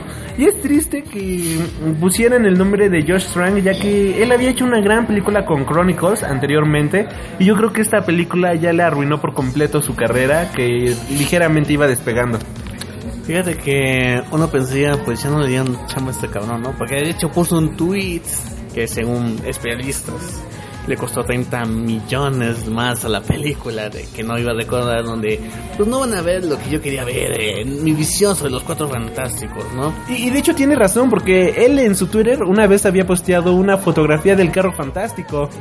O sea, íbamos a ver el carro fantástico y esto nunca lo vimos en la película ni en ningún otro lado. de hecho este busquen en YouTube Fantastic Four 2015 B-roll que se lee como detrás de cámaras y pues hay escenas donde están afuera de instalaciones, están los, los bueno, tres miembros en el Fantastic Cars, como que van a buscar algo, algo así, entonces así como que sí un, un pedo. Yo creo que con esta película, ah, yo no creo que tarde cinco años, va a pasar como eh, este documental de Superman Lives. Yo es a lo que iba. Creo que algo que se me hace bastante interesante de esta película no es en sí la película, sino el cómo hicieron la película. O sea, creo que aquí va a ser más interesante el cómo arruinaron por completo la película que ver la película en sí. Sí, o sea, eso va a pasar, ese documental va a estar tarde o temprano. Y de hecho con Josh Trank este, va a dirigir una película sobre, creo que los últimos días del Campone, donde va a protagonizar este Tom Hardy. Le- se hace increíble que le ofrezcan trabajo a pesar de toda la mierda que después se le echó para atrás el spin-off de Boba Fett. Sí, que de hecho iba, él iba a dirigir estas películas, iba a dirigir un, un spin-off de Star Wars. Este, ya tenía incluso su propia conferencia, ¿no? En este, en Celebration. Y pues obviamente lo cancelaron todo esto. Me cae que antes, así como que dos minutos antes de mostrar el PowerPoint, ay, edítale, güey. Bórrale, bórrale, bórrale, bórrale. Así, como que no conocemos a ese güey. Sí, o sea, rompieron relaciones. Es triste de cierta manera. Y pues sí, la película no es buena. Eso hay que admitirlo. Pero este, tiene escenas rescatables. Digo, la primera mitad, la segunda mitad sirve como para hacer ejercicios de, ok, ¿cómo podemos rellenar esta historia? Aquí tú puedes eh, crear tus propias historias y cosas por el estilo. Y algo que sí me gustó, que creo que también a no muchas personas le gustaron de esta. Creo que a nadie le gustó esta película, porque a mí me gustó de esta película. Eh, la pelea final, la gama de colores la gama de colores, debo de destacarlo, quizás no las coreografías ni nada de eso, pero la gama de colores que ponían con un fondo azul, este de un verde y este el fuego de de este, ¿cómo se llama? De este de este la antorcha humana. La antorcha tostada. Se me hizo bastante interesante cómo este lo manejaron. Fue una este si se ponen a analizar esa escena, si se ponen a analizar bien esta, ¿cómo decirlo? Esta esta secuencia todo este la secuencia de colores y la dirección de fotografía creo que está bien hecha, creo que está bien dirigida. Desde mi punto de vista, estará pedorra la acción y todo eso, porque lo está, hay que admitirlo. El problema es que no hay acción, güey. Sí, pero o sea, la manera en la que manejan los colores y la manera en la que la cámara está enfocada, a mí eso es lo que se me hace interesante y es lo que disfruto de la película de cierta manera. Para mí es una mala imitación de Zack Snyder. Porque se ve muy oscuro, pero a lo pendejo. O sea, no. Hay un punto que no alcanzas a distinguir nada. Así como que, ¿qué pedo? ¿Qué está pasando? Ni siquiera Zack Snyder te está diciendo, bueno, aquí un poco de luz para poder ver el contorno del personaje. Pero no, aquí no, está mal, mal, mal. De, hecho, Zack Snyder a mí se me hace uno de los mejores directores de acción que han existido en la actualidad. Es muy bueno, sus secuencias, este, en 300 ya nos demostró que puede hacer cosas increíbles. En Watchmen lo volvió a hacer. En Soccer Punch más o menos lo hizo. Le salió y no le salió en ciertas partes. En Gahul le salió increíble. En esta película de zombies que dirigió Shaun of the Dead, creo que así se llama, igual le salió. le salió. O Down of the Dead, ¿no? Da- perdón, Shaun of the Dead es la de este. El sí, ese. Este le salió bastante, bastante bien. Eh, considero yo que él puede dirigir acción de una manera muy buena. Ya lo demostró en Batman y Superman y ya lo demostró también en esta película de Man of Steel. Y vale la pena, vale la pena. Aquí pues lo arruinaron, pero al menos la gama de colores a mí se me hizo interesante y creo que es una buena película. Ahora sí, este, para ya no alargarnos más, joven Gaff, te toca. Voy a mencionar un cómic, ¿no? para variar un poquito. Eh, hace algunos ayeres, DC Comics lanzó una serie llamada All Star, que era otra reinterpretación de sus héroes. Y para estas, este, había dos historias y pusieron, pusieron a, a puro güey cabrón. Tanto en Superman, que es la más aceptada y la más celebrada, fueron Grant Morrison y Frank Whiteley. Pero por otro lado, en Batman fueron eh, Frank Miller y Jim Lee. Esta historia, y lo dijo el propio Jim Lee, es una historia que no acabó. Porque Ni Batman acabará. ni acabará. Bueno, según Frank Miller ya tiene su... Hasta spoiler que a afectar a Batman y Superman. a ver para cuándo. Este... Porque... Eh, que hecho Jim Lee dijo... Este cómic iba a ocasionar que dos personas perdieran su empleo. Así como que las ventas no estaban tan bien. La crítica tampoco. Pasan un montón de cosas que... Ahí sí Wonder Woman es... sí, la tratan como feminazi. Eh, ¿Como pe- feminazi? Como femi- O sea, es una feminazi ahí Ah, Wonder. Woman. Y eh, es sexualizada y tratada como feminazi. Imagínate. ¿Cuál es el punto? Pero a mí me gusta. o sea, ponen un Batman hijo de puta. Un Batman que, o sea, está peleando con los villanos, se encuentra Black Canary y se ponen a, a sabrosearse junto a los güeyes golpeados, ¿no? Es una secuencia muy rara. Ponen a, Robin, este, poco después de que matan a sus padres. De, Robin, no me acuerdo si si es un tono Tim Drake, no me acuerdo. Lo, lo, lo encierran en la baticueva, eh, lo pone a que cas- caste su comida, lo pone a comer ratas. O sea, se enfrenta a la linterna verde lo pendeja de una forma muy cagada. Este. eh, o sea, pasan un montón de estupideces, pero a mí me gusta. Me encantó esa historia y de hecho lo, ap- apenas lo editaron Televisa. Y pues me compré. De hecho, ya tenía las hace bit. Solo me faltaba la, el número 5, que, que nunca lo encontré. Y pues con Televisa, pues me llame. Ya tengo la colección completa. Lo compré otra vez todo, no solo el número 5. lo compré otra vez todo. A mí me gusta, me encanta el dibujo de Jim Lee. Me encanta este Batman hijo de puta. A lo mejor por eso me contó más Batman v Superman. O sea, no llega a tal extremo con Batman v Superman, pero sí se supone que sí estaba un poco inspirado en ese ese Batman de Frank Miller que ya Frank Miller ya perdió los cabales de su de su de su intento de narrativa, pero a mí me gusta ese cómic. De hecho, con Batman, eh, con Superman, este de Grant Morrison, como en la parte media se me hizo un poco aburrida en la parte de los bizarros, de bizarro, cuando toca ese tema. De hecho, si ven la adaptación animada es algo que borran, porque saben que es la parte débil de esa historia. Y a la segunda mitad, pues sí, se levanta bastante. Pero, pues a mí me, me, me, este, me aburrió un poco el cómic, eh, de admitir. Pero con, con la de Superman All Star, digo, pero con de Batman All Star sí me, me, me tuve entretenido y me gustó mucho. Así es que sí es un gran placer culparles, viéndolo desde el parámetro, pero pues, a mí me gusta y ahí tengo mi colección atesorada sin completar porque no llegaron al número 10. O sea, ni siquiera se cierra la historia, es un continuará. O sea, así está en el cómic. En la última página dice continuará. Así es que, pues a ver si se animan a terminarlo o no, pero pues a ver qué pasa. Si sacan un nuevo número, pues ya estaría ahí comprándolo seguramente. Yo me quedé hasta el número 4 o 5. La verdad es que lo dejé de comprar porque me enteré que era una historia inconclusa y dije, ay, después lo compro cuando salga el TP si algún día lo llegan a sacar. Y bueno, Spoiler, está el TP, pero llega a ser sí, pero o sea, yo me refiero a cuando salga el- ya el TP con toda la historia. Y bueno, yo este me toca decir una canción, una una canción. Este de la banda One Direction que es este una boy band de Reino Unido y bueno, primero Todos voy a Ah, bueno, sí, ¿verdad? El contexto de, de esta rola, este, cuando lo escuché iba en, ponle en la micro, ya no me acuerdo ni bien dónde la escuché, Pero yo me quedé de, órale, esta es una buena canción, este tipo Ed Sheeran, ¿no? Está, está buena. Y, y, quienes han escuchado el podcast saben que a mí Ed Sheeran, pues se me hace un buen, este, cantautor, si se le puede llamar así, un buen músico. Y dije, esto está, es como que muy su estilo, voy a ver quiénes son, ¿no? Ya regresó a sus redes sociales. Y ya, este, ¿eh? Ya regresó a las redes sociales. Ed Sheeran. Y ya, ok, y este, ya viendo todo este, eh, eso, fue de, no mames, no mames, es One Direction, qué pena. Y ya este, me puse a escuchar, la canción se llama Rock Out o Rock On, algo así, de su álbum Take Me Home del año 2013. Ya hasta se saben que... Lo, ca- lo acabo, lo acabo de googlear, lo acabo de googlear para...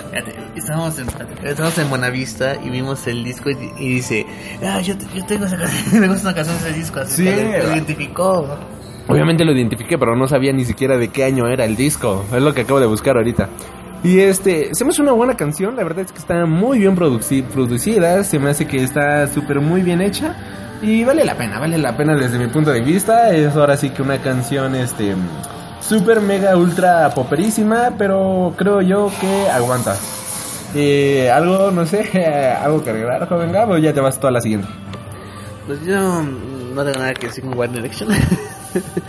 de hecho, este, voy a seguir con música, ¿no? Fíjate que una, este, una artista que es... eh, Fíjate, a mí me gusta Katy Perry, pero así me gusta tanto física como sus canciones. De hecho, ves mi Spotify y está mucho de Katy Perry. No, es un gusto culpable porque sí, identificado buena, que es es, buena. es buena. Pero algo así, yo sí creo que es un poco a gusto culpable es con Selena Gómez. este, tiene unas canciones que sí me...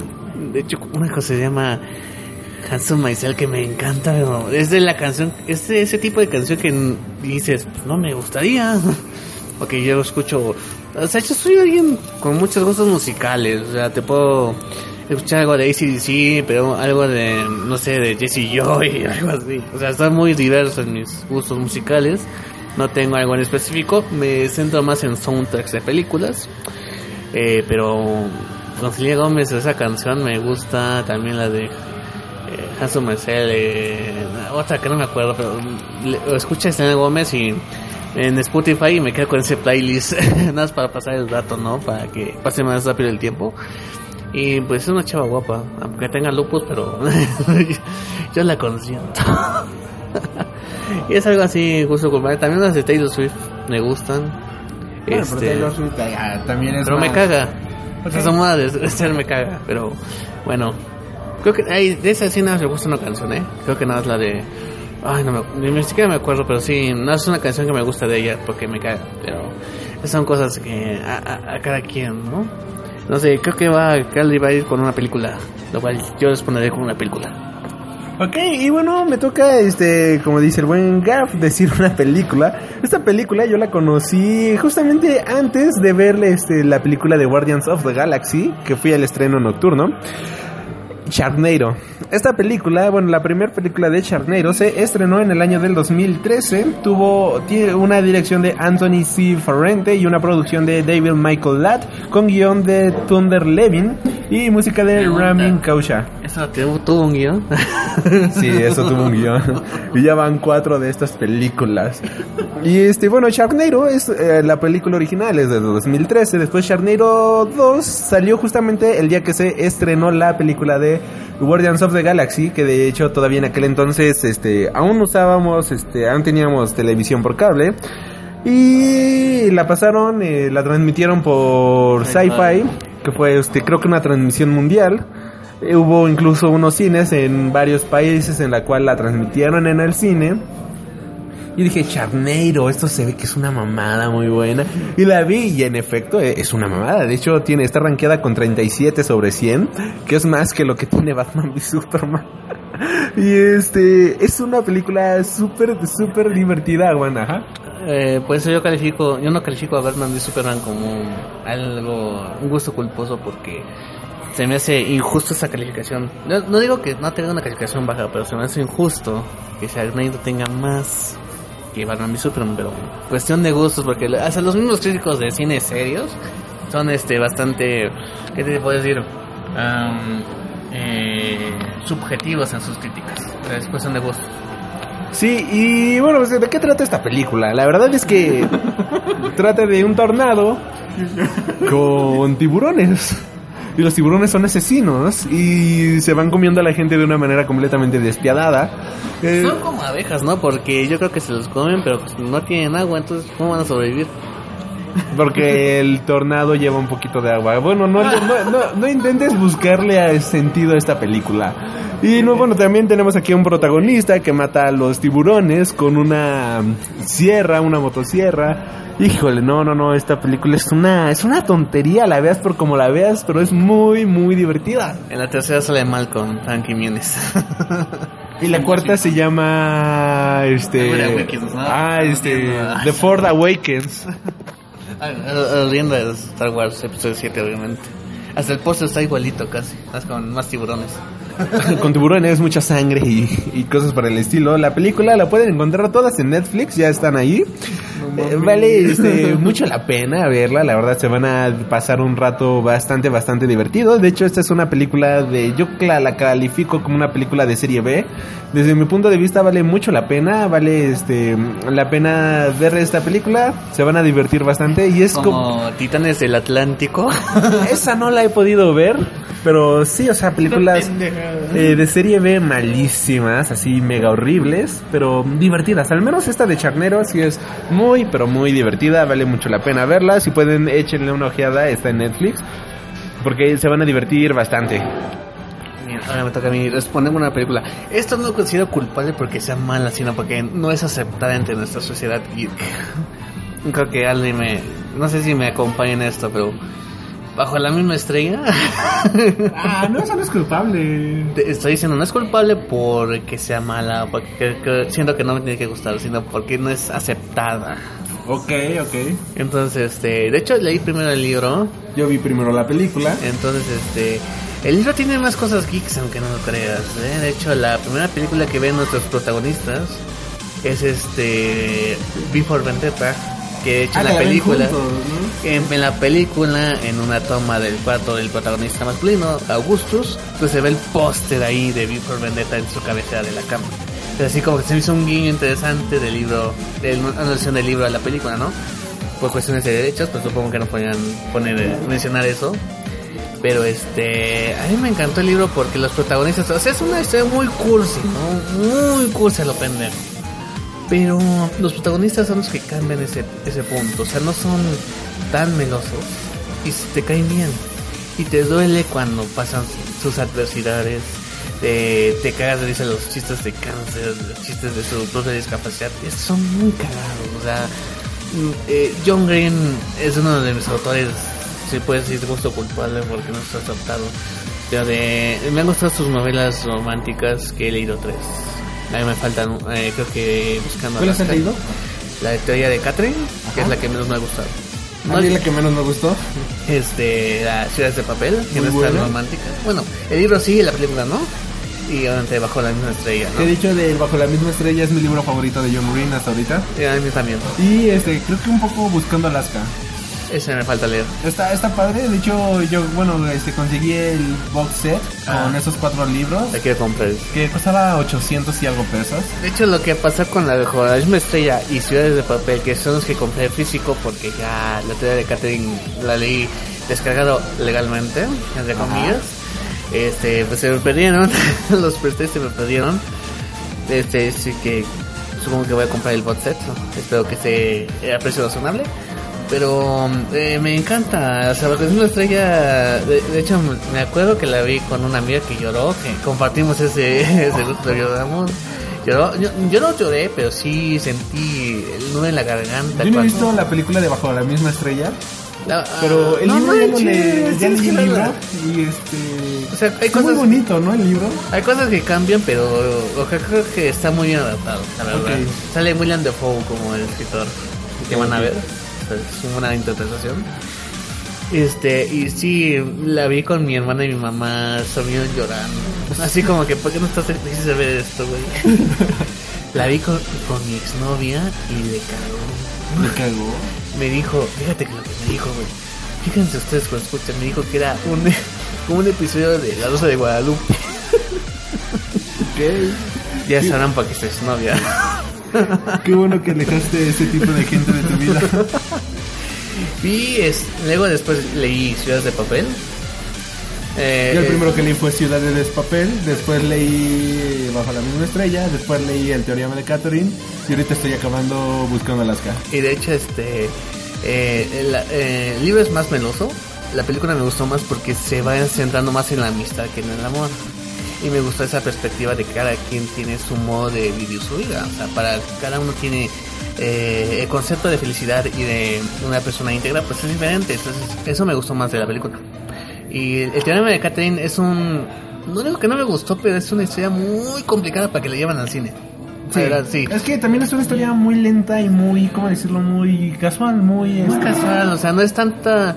No, el protagonista. No hay acción, no hay Mm, nada. El protagonista no, no se siente diferente, ¿no? O sea, por ejemplo, con estos dos sí hay un cambio, pero aquí no, no tanto, ¿no? Y es algo que dura muy poquito. Y es algo que está muy difícil llevarlo al cine, ¿eh? si es que lo. porque es mucha matemática. No, ya que sea que mucha matemática, No. que si no también como que no hay así una gran historia que contar. Y el protagonista no es tan. Y el protagonista no es atractivo de cierta manera. Sí, porque lo de. Tenemos a Hazel, que es protagonista femenina, creo que es la única, ¿no? Que es este femenina. No, ella y su amiga. ¿Cuál amiga, Hazel? Porque está con la... de- Bajo la misma estrella, estoy Ah, hablando. Ya, sí, sí. sí. Es la única Pero sí femenina. me ¿no? quedé. Hazel, no, espera, no tenía otro nombre. es el Grace. Pero es la única femenina, los otros son varones. Inclusive ¿La novia del negro? Ah, no, olvídalo. Spoiler. Eso me suena spoiler, no sé por qué. La novia del negro. Qué racistas son ellos, ¿verdad? That's racist. Este, ya hace papel. De hecho, el, el- lo cagado es que, que hizo a Jacob de Bajo una estrella. Hace el protagonista en este. No, Jacob, ¿cómo se llama? Sí, se llama Ciudades de Papel Jacob. Pero en Bajo una estrella, ¿cómo se llama? Le quitan los ojos. Spoiler. No me acuerdo de ese nombre. Ah, bueno, eh, se me El hizo ciego. cagado. El ciego. Con Apple. Este. No, pero sí me hizo cagado eso. Y de hecho hay un guiño de Bajo la misma estrella en la película. Cuando sale un cameo de alguien. Ay, dilo, la película salió en de, 2014, de- ¿no? de Augustus. Sale como cameo, pero. El actor, el mismo actor, pero con otro. Ajá, de este, que de hecho en el libro la atiende una mujer y aquí las atiende él. Exacto. En el como supermercado ahí en la gasolinera. Me hizo- y es muy chistosa la película, eh. La verdad me encantó. Está muy buena, muy buena Sí. la película. De referencia a. Pokémon, Dios mío. Que, de hecho, ¿no hicimos un especial de ciudades de papel? La mencionamos, pero fue en Charente de Viñetas extinto. Descansa en paz, Charente de Viñetas. Ok, ok, Dice, prefiero a es que yo amo a Pikachu, yo prefiero a Charizard. Cásate con ella, güey. Sí, eh, más bien es justo culposo porque no es aceptado ante la sociedad nerd. Pero bueno. Bueno, ya este, continuando con otro. Estas, yo primero vi la película y dije, ah, está, está entretenida, como que me quiere gustar, ¿no? Y este, me compré los libros, estoy hablando de la saga de Divergente, Insurgente y El Leal. Esta, el primer libro salió en 2011, el segundo en 2012 y el, y el tercero en 2013. Esta es una saga de libros escrita por Verónica Road, que de hecho es una joven como de 21 años, si no me equivoco, inspirada en los libros de los Juegos del Hambre. Este, esta saga de libros, Inspirada. bueno, que se plagió gran parte de la historia.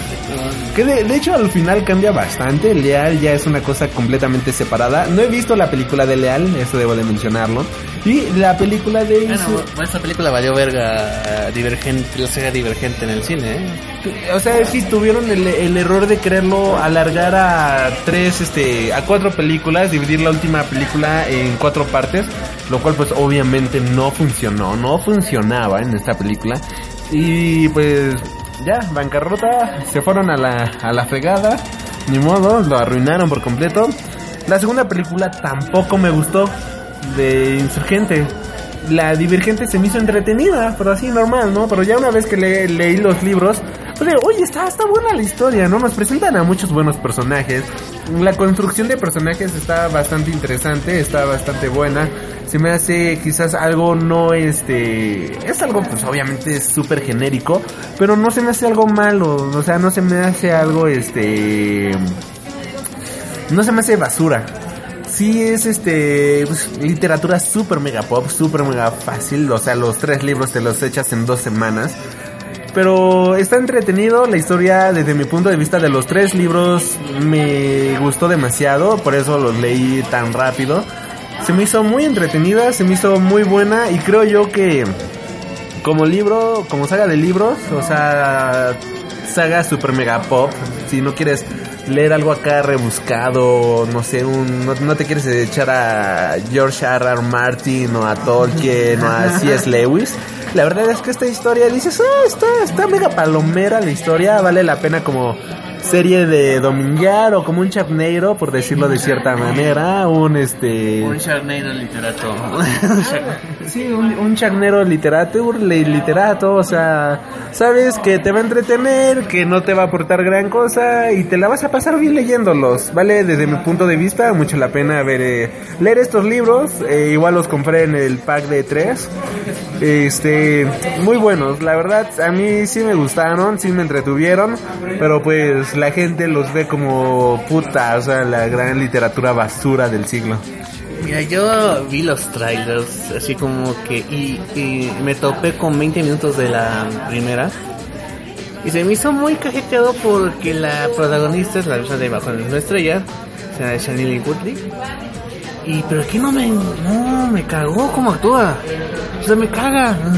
O sea, no, no sentí la simpatía que da Hazel Grace. Así como que es este simplona, pero te agradaba, ¿no? De aquí no, te caga, te caga los huevos. El otro pendejo, el, cabrón que se quedó sin trabajo, que es como el Edward Conan, te caga, o sea, me caga, me caga, o sea, no, no, no sientes este que estén actuando de verdad, ¿no? O sea, que, o sea, que te interesas por tus, por sus problemas, o sea, la verdad no, no me llamó la atención. Luego vi el Honest Trailers y este, puta, es una copia de los juegos del hambre, inclusive se ve a Narón diciendo, este, eh, oigan, ya hicimos ese Honest Trailer, ese los juegos del hambre, ¿no? Que no, ese es divergente. ¿Seguro? es, igualito. No, de veras, divergente, es algo distinto. Y pues ahorita ya la saga en, en, en el formato audiovisual, en el cine, pues ya valió madre. O sea, no, no, no van a hacer la 4. De, hecho, algo bastante cagado fue de que iba, este, la, la cuarta película iba a salir, este, en televisión y le preguntaron a la protagonista, oye, ¿qué opinas de esto? Y ella ni siquiera estaba enterada de que iba a salir en televisión. Se quedó de, ¿qué? ¿Qué? ¿No va para cine? Mi contrato dice que va para cine. Si no va para cine, yo me voy de aquí. Y pues sí, o sea, de verdad las películas no valen la pena. Yo lo digo en serio, a mí son malas las películas, malísimas, malas, malas, malas, final. Dan huevas, son, llegan a ser un poco aburridas. Eh, pero las películas, digo, los libros son buenos, son entretenidos y hay personajes que ni siquiera aparecen en las películas con los cuales te llegas a encariñar de una manera bastante padre. O sea, el desarrollo de los personajes es lo que más me gusta de estas películas. Tienes personajes, este, que se mueren, cosas por el estilo, este, otros que intentan, buscan una redención, este, y demás cosas. Y ese tipo de cosas es lo que más me gusta. Y algo bueno es que tampoco hay un triángulo amoroso en esta película. Bueno, en esta saga de libros y dices gracias, gracias por no hacer este, ningún maldito triángulo amoroso. O sea, la historia se va por otro lado y es buena, es entretenida, vale la pena los libros desde mi punto de vista. Pero sí, o sea, termina siendo un gusto culposo, pero un gusto culposo literatura, literato, bueno. Bueno, voy a, voy a explicar ese gusto culposo. no me juzguen. Eh, obviamente, tras un largo día de trabajo, pues llego a mi casa. eh, mi madre llega después. Pues hay que consentir a, a tu querida madre. Y pues la televisión se adueña a ella, ¿no? Entonces, pues es común que ella prefiera las comedias de del canal de las estrellas. Pero ahorita pues, están, están ¿Qué hora es? Las estrellas. Las estrellas, que son plataformas, no es un canal. Entonces, este, cuando empezaron con esta mamada de las estrellas, eh, en su oído estelar pusieron una miniserie, digamos, que se llaman, eh, ah, no, me acuerdo. bueno, se trataba, se trataba de, eh, de tres viudas, mujeres de negro, ya me acuerdo. mujeres de negro. Trataba de tres esposas que sus maridos trataban de la chingada, que está basada en una serie británica de ocho episodios, nada más. ¿Ok? Y pues ellas planeaban, este, digamos, eh, matarlos, pero porque no estaban involucradas ellas. Y pues les ponen una bomba en un, este, en un barco y se los chingan a los tres, ¿no? Eso piensan. Pero el pedo es que en lugar de, de cuando según los mataran, pues ya tenían sus problemas resueltos, pues no. Más bien heredaron los problemas de los maridos hacia ellas. Y de hecho hay una cuestión de investigación, o sea, se pone como que policíaca la telenovela, digamos, ¿no? Yo la veía con ella. Y pues me estaba gustando. Así como que, oye, no está mal. Y para una producción de Televisa como que le metieron barro, ¿eh? O sea, no se ve de actuaciones simplonas, sino que se ve que metieron presupuesto, tienen buenos directores. Y este, pero el pedo es que dijeron, pues, últimos capítulos a las tres semanas, así como que va a durar poquito. Y lo alargaron, y es como que valió verga, ¿no? Pues alargaron. Y después, a las últimas se- semanas, pues se empezaba a poner otra vez bueno, porque iba a acabar. Y pues la serie terminó en que, según si las atrapaban, las hicieron una confesión. Eh, eh, salió un juicio, resulta que el líder de la policía pues era más corrupto, entonces se fueron contra él. Eh, ellas terminan exoneradas, pero al querer salirse este policía de- del juicio, pues explota el juzgado y pues se queda ese cliffhanger porque estaban ahí las tres viudas, estaban sus intereses amorosas y pues a ver qué pasa, ¿no? Y por lo que se ve no va a haber segunda temporada. Fueron como sesenta y cuantos episodios. Pero pues la vi, eh, lo más lo, lo más chistoso pues es que lo veía con mi mamá, ¿no? Así como que pues es, es, es, este tiempo de calidad madre e hijo. Y pues era chistoso, ¿no? Entonces este es un gusto culpable que ahí tengo. Hecha hay otra ahí que es la candidata que están diciendo que es como la copia de House of Cards. Ah, de- de- yo vi un tráiler en el cine de eso y fue de, ay Dios, qué mamada es esto. Pero está bueno, ¿eh? O sea, ¿La no es como? House of Cards. No es como House of Cards. No, pues no, obviamente no. No, o sea, pero O sea, ¿cómo van a llegar a la House of Cards? Pero en calidad no, me refiero a la historia, o sea, no es igual. O sea, y yo tengo la Yo lo sentí teoría. como de, oh, las mujeres se están poniendo de moda, hay que hacer una serie de una mujer empoderada que quiere ser candidata. Ay, huevos, sí, así, pero no está tan y solamente vi el tráiler. O sea, y toca temas que tú supones que Televisa está con el PRI, con el gobierno, pero toca temas donde todos son corruptos en el, en el pinche gobierno.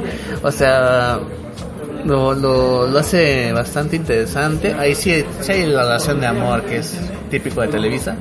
No está tan mal, ¿eh? O sea, sí le metí, son de los que meten varo, va a durar 65 episodios. Nada más. Nada más. El, no mames, las televisiones de antes, un año y medio se aventaban. Dos años, qué Algo así, ¿no? Pero se ve bien, ¿eh? Y yo tengo la teoría de que, bueno, el chiste de que la chava, bueno, la protagonista, pues es la, la veintiúnica senadora honesta y sin corrupción. Yo creo que al final se va a volver corrupta, algo así, y pues se va a quedar con la presidencia. Ay, sería interesante que hicieran eso.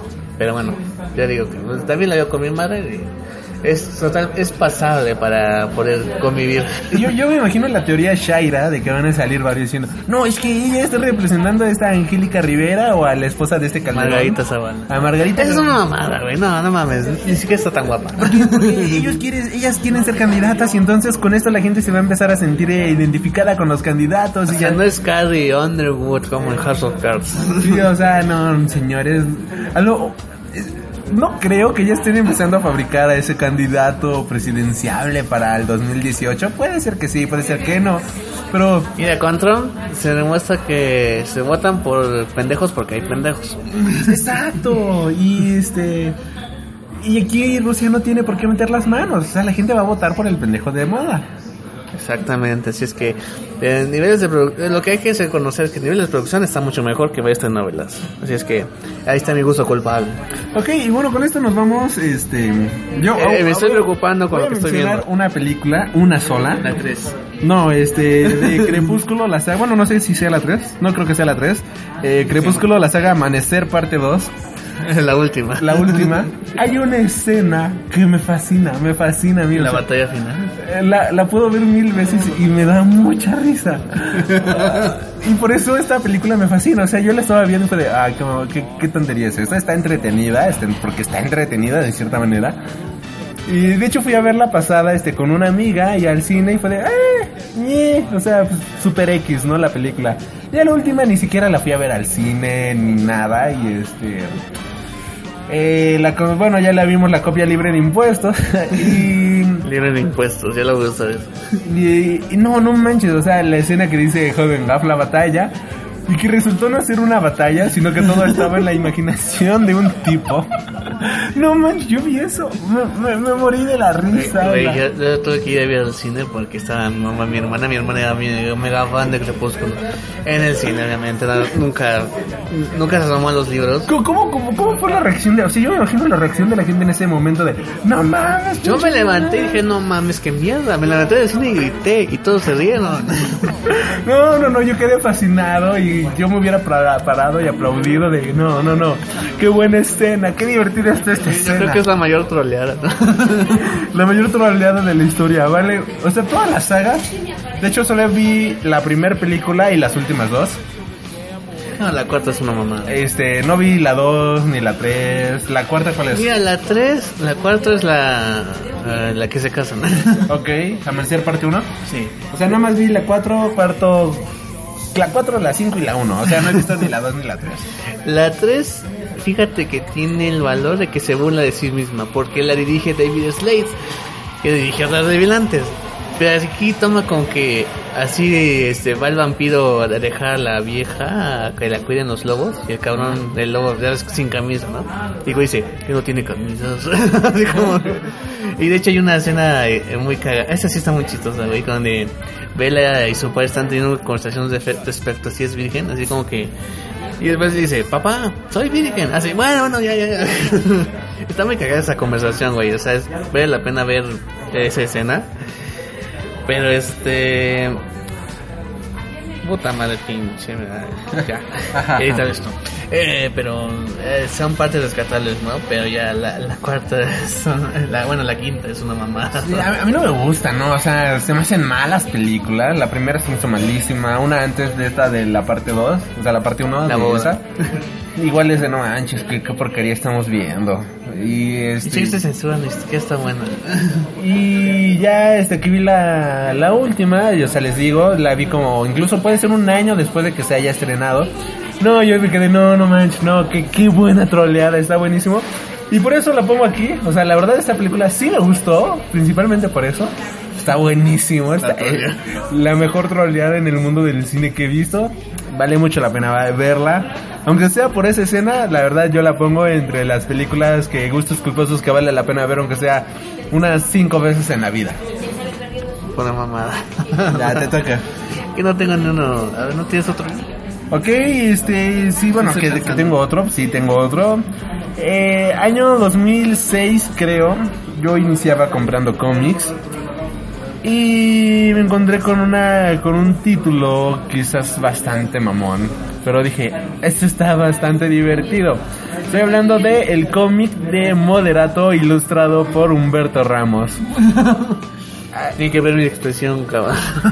Aunque no lo crean, hay un cómic de Moderato ilustrado por Humberto Ramos y yo lo tengo. Híjole, es una tontería de cómic, pero está muy, pero muy Güey, si divertido. quieren ser como Kiss, pero pues nomás. ¿no? Sí, de hecho Kiss tiene muy buenos cómics, ¿eh? Por O sea, tiene buenas historias. Pero no, está de moderatos y es una pendejada. Y están en un parque de diversiones y todo eso.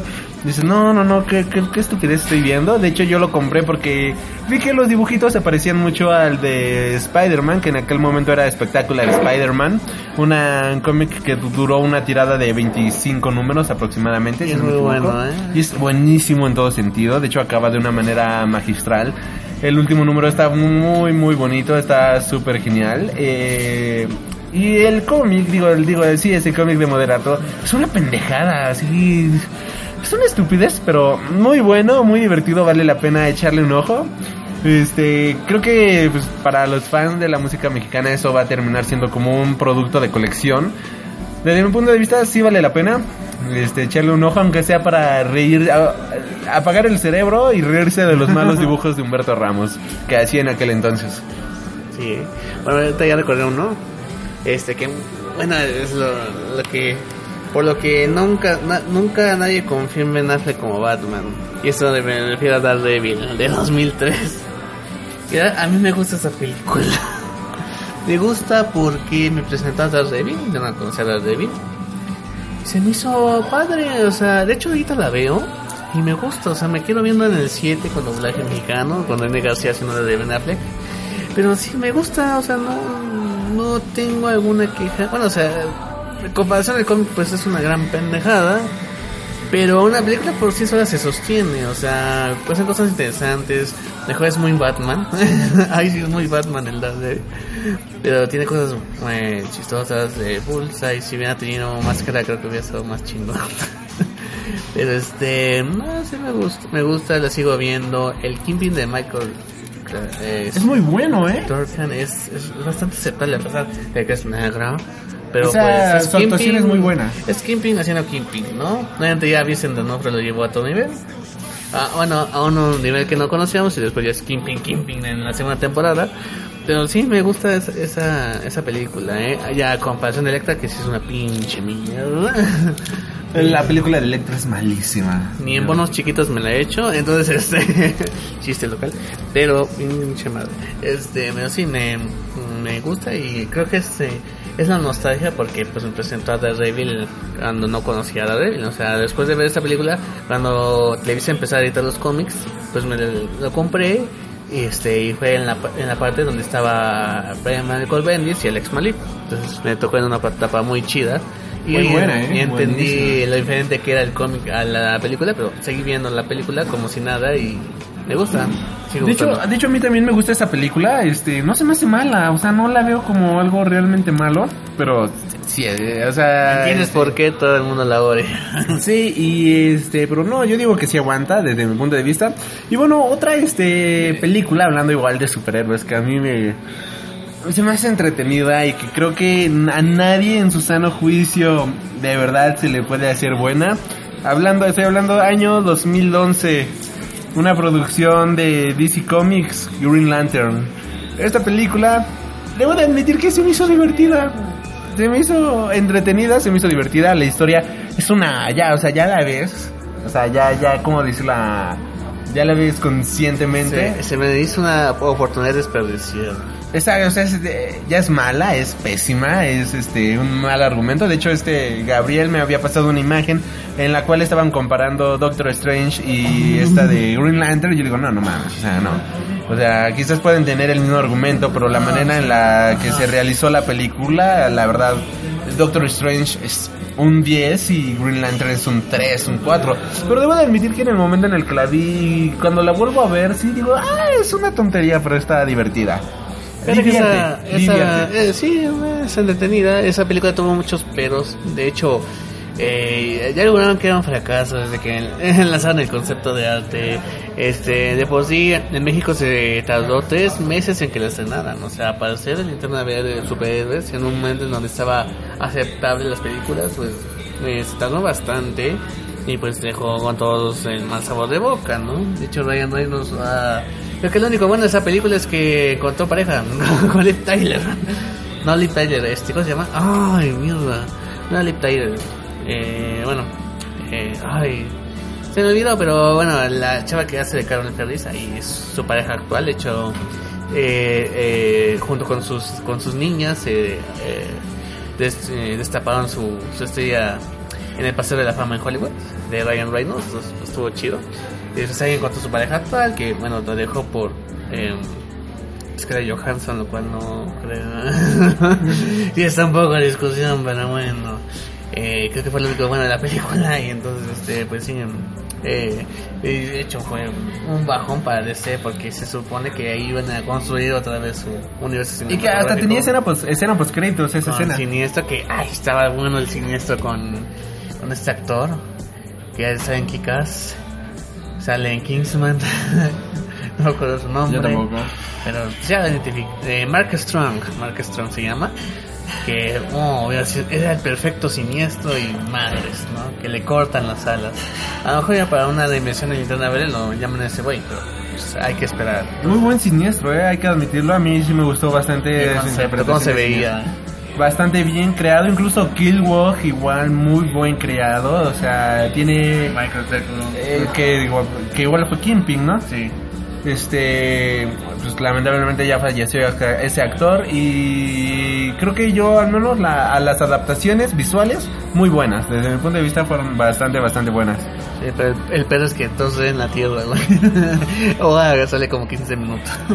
Sí, ya ni, ni qué hacerle. De hecho, había un promocional bien chingón donde estaban todas las linternas y al final Ryan, este, bueno, Hal Jordan, al frente Hal Jordan y todas las linternas y todos los extraterrestres, todas las diferentes especies atrás. Y estaba chingón, pero pues, de hecho lo venden a, el paquetito con el, con el anillo te lo venden a 100 pesos en el Walmart. De, de hecho, yo lo encontré en 80 pesos. ¿Ya ven? O sea, está baratísimo. Y bueno, joven Gap, ¿tienes otra? Eh, no, más. Ok, bueno, yo digo que ya para ir cerrando con el programa, pues voy a mencionar una que es odiada y amada por, o sea, como que dividió al público. Estoy Es la forma en que Peter Jackson se robó tu dinero y tú ni te diste cuenta. No, no creo, pero... Güey, todos lo, todos lo No, no, no, no, no es cierto, no es cierto. Y este, estoy hablando obviamente de la trilogía de El Hobbit, esta película dirigida por este Peter Jackson y, Me quedé en Nueva Zelanda sin hacer nada. y este yo creo que a- al menos esta trilogía está buena, o sea, sí me divierte. ¿La del Hobbit? La del Hobbit, eh, me divierte demasiado, me gusta la, la película, de hecho viendo este la película comparándolo con el libro, pues no manches, o sea, el primer capítulo te abarca como que los primeros 40 minutos de la, de la película, pero eh, me gustó mucho la adaptación porque lo, lo hicieron quizás no así al 100% fiel al libro, pero adaptaron lo, lo más lo más posible y lo hicieron de una manera bastante bastante buena, o sea, vemos este como pues Smaug en las primeras escenas destroza este por completo todo Lake Town, vemos este cómo eh, está este disgusto de los elfos y los enanos, cómo se pelean entre ellos en las primeras escenas y todo este tipo de cuestiones, como, o sea, cómo te narran la canción de los enanos en escenas, la verdad es que es algo súper espectacular, visualmente la película se me hace hermosa en muchos sentidos, Eh, regresar a este mundo de la Edad Media, creado por J.R.R. Tolkien y que vimos a inicios de los 2000 en El Señor de los Anillos y que ahora lo vemos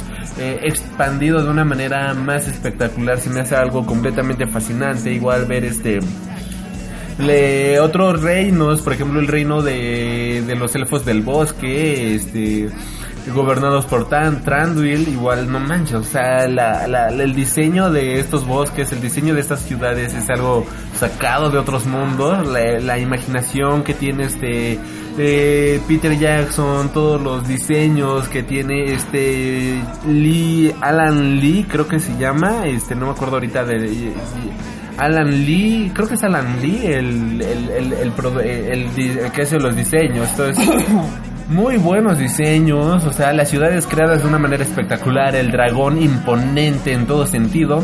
Y lo pongo como gusto culposo, o sea, yo no lo considero un gusto culposo, pero la gente lo ve, mm, eh, muchos fans ven estas películas como algo innecesario, como algo malo, y la verdad es que a mí sí se me hacen buenas.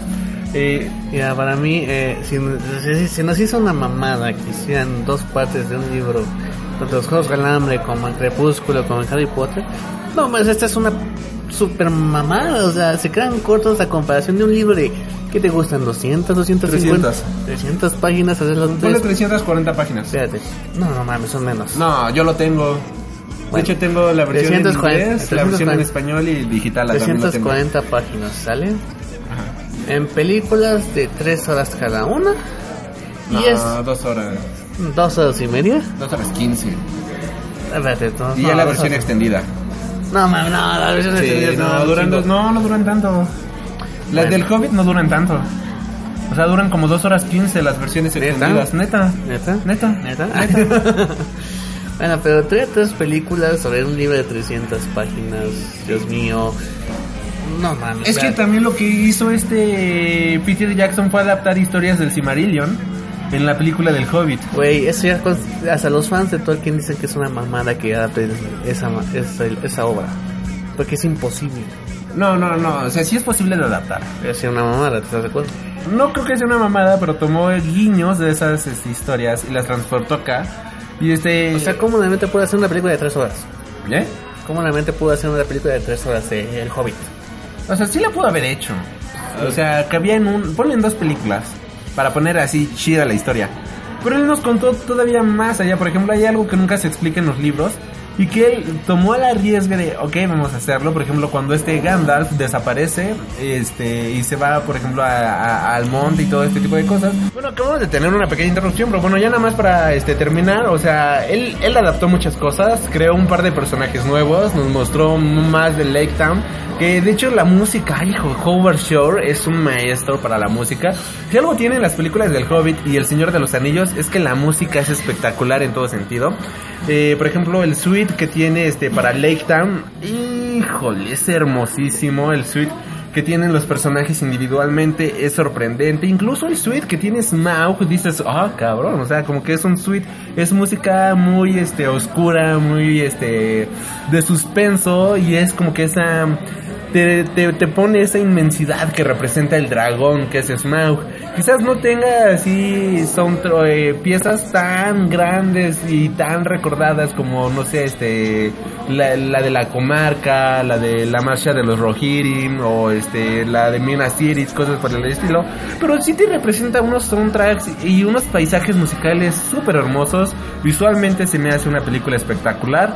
Es una película que yo disfruto completamente. De hecho, regularmente como dos veces al año me echo este me quemo la trilogía, igual este veo este las películas del Señor de los Anillos, porque son películas que yo disfruto bastante. Eh, disfruto los libros y están están padres. La verdad, desde mi punto de vista, valen mucho la pena.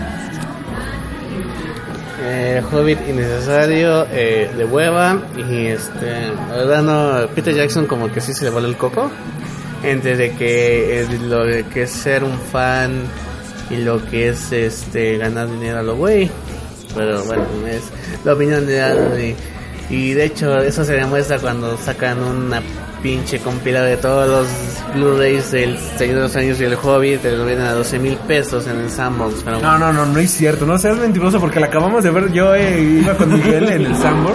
Estaba en 7 mil. 7 Me mil. lastimas. Así que no, no, no exageres 12 mil pesos. No le crean esto exagerado. Me hasta me agarró así de... No, es que la acabo de ver apenas la hace de semana y media. ¿De quién va a comprar eso? Y este, de hecho, en el buen fin estaba en 4500. ¿Quién va a comprar eso? Güey, está hermoso. Está ¿Quién lo va a hermoso. comprar? Yo lo compraría si no las tuviera. Pero como ya las tengo, no lo voy a comprar. Ahí vas, pues, entonces, ah, o sea, alguien nuevo no se vaya a aventar ese paquete. No, pero hay muchos fans que la, se la van a comprar, obviamente. Y bueno, este, por Se cuestiones. la jalan de- con su copia del Hobbit. por cuestiones del- de, tiempo, ahorita pues ya este. Está nublado. Vamos, eh, sí, de hecho, no, va, va a llover, ¿verdad? Va a llover, va a llover. Diablos, va a llover. Y bueno, pues estos han sido algunos de nuestros gustos culposos. Algunos, este, no son tan culposos a final de cuentas, si nos damos cuenta. Yo creí que íbamos a tener cosas peores.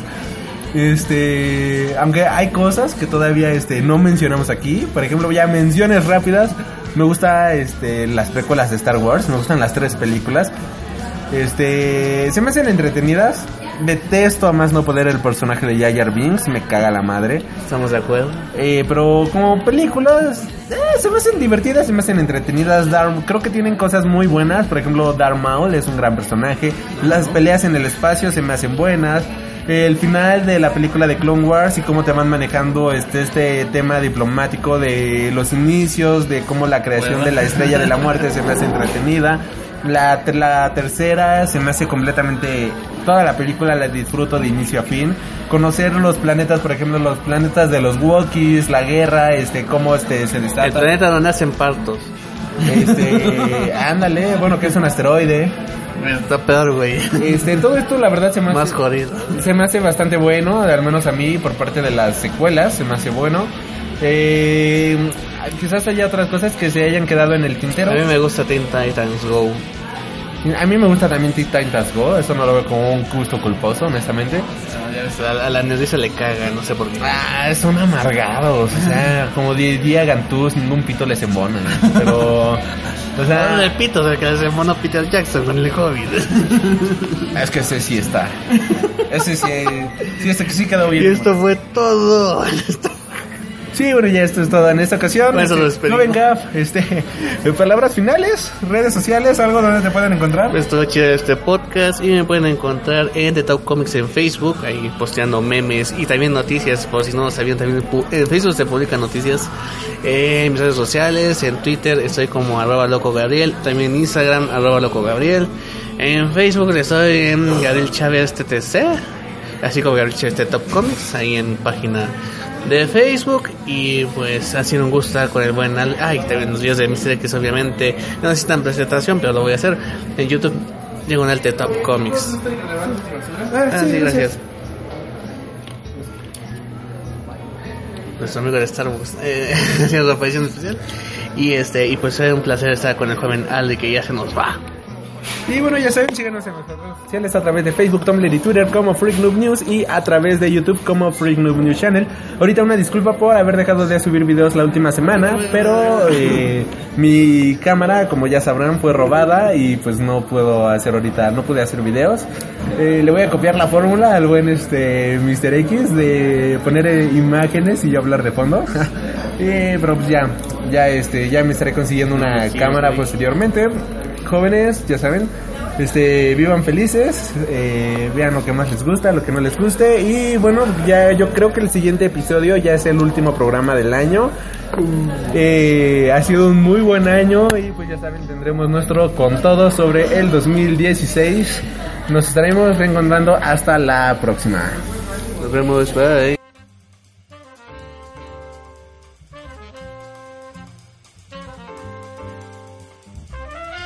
Has tenido el honor de escuchar Freak Noob News, tu programa de cultura geek.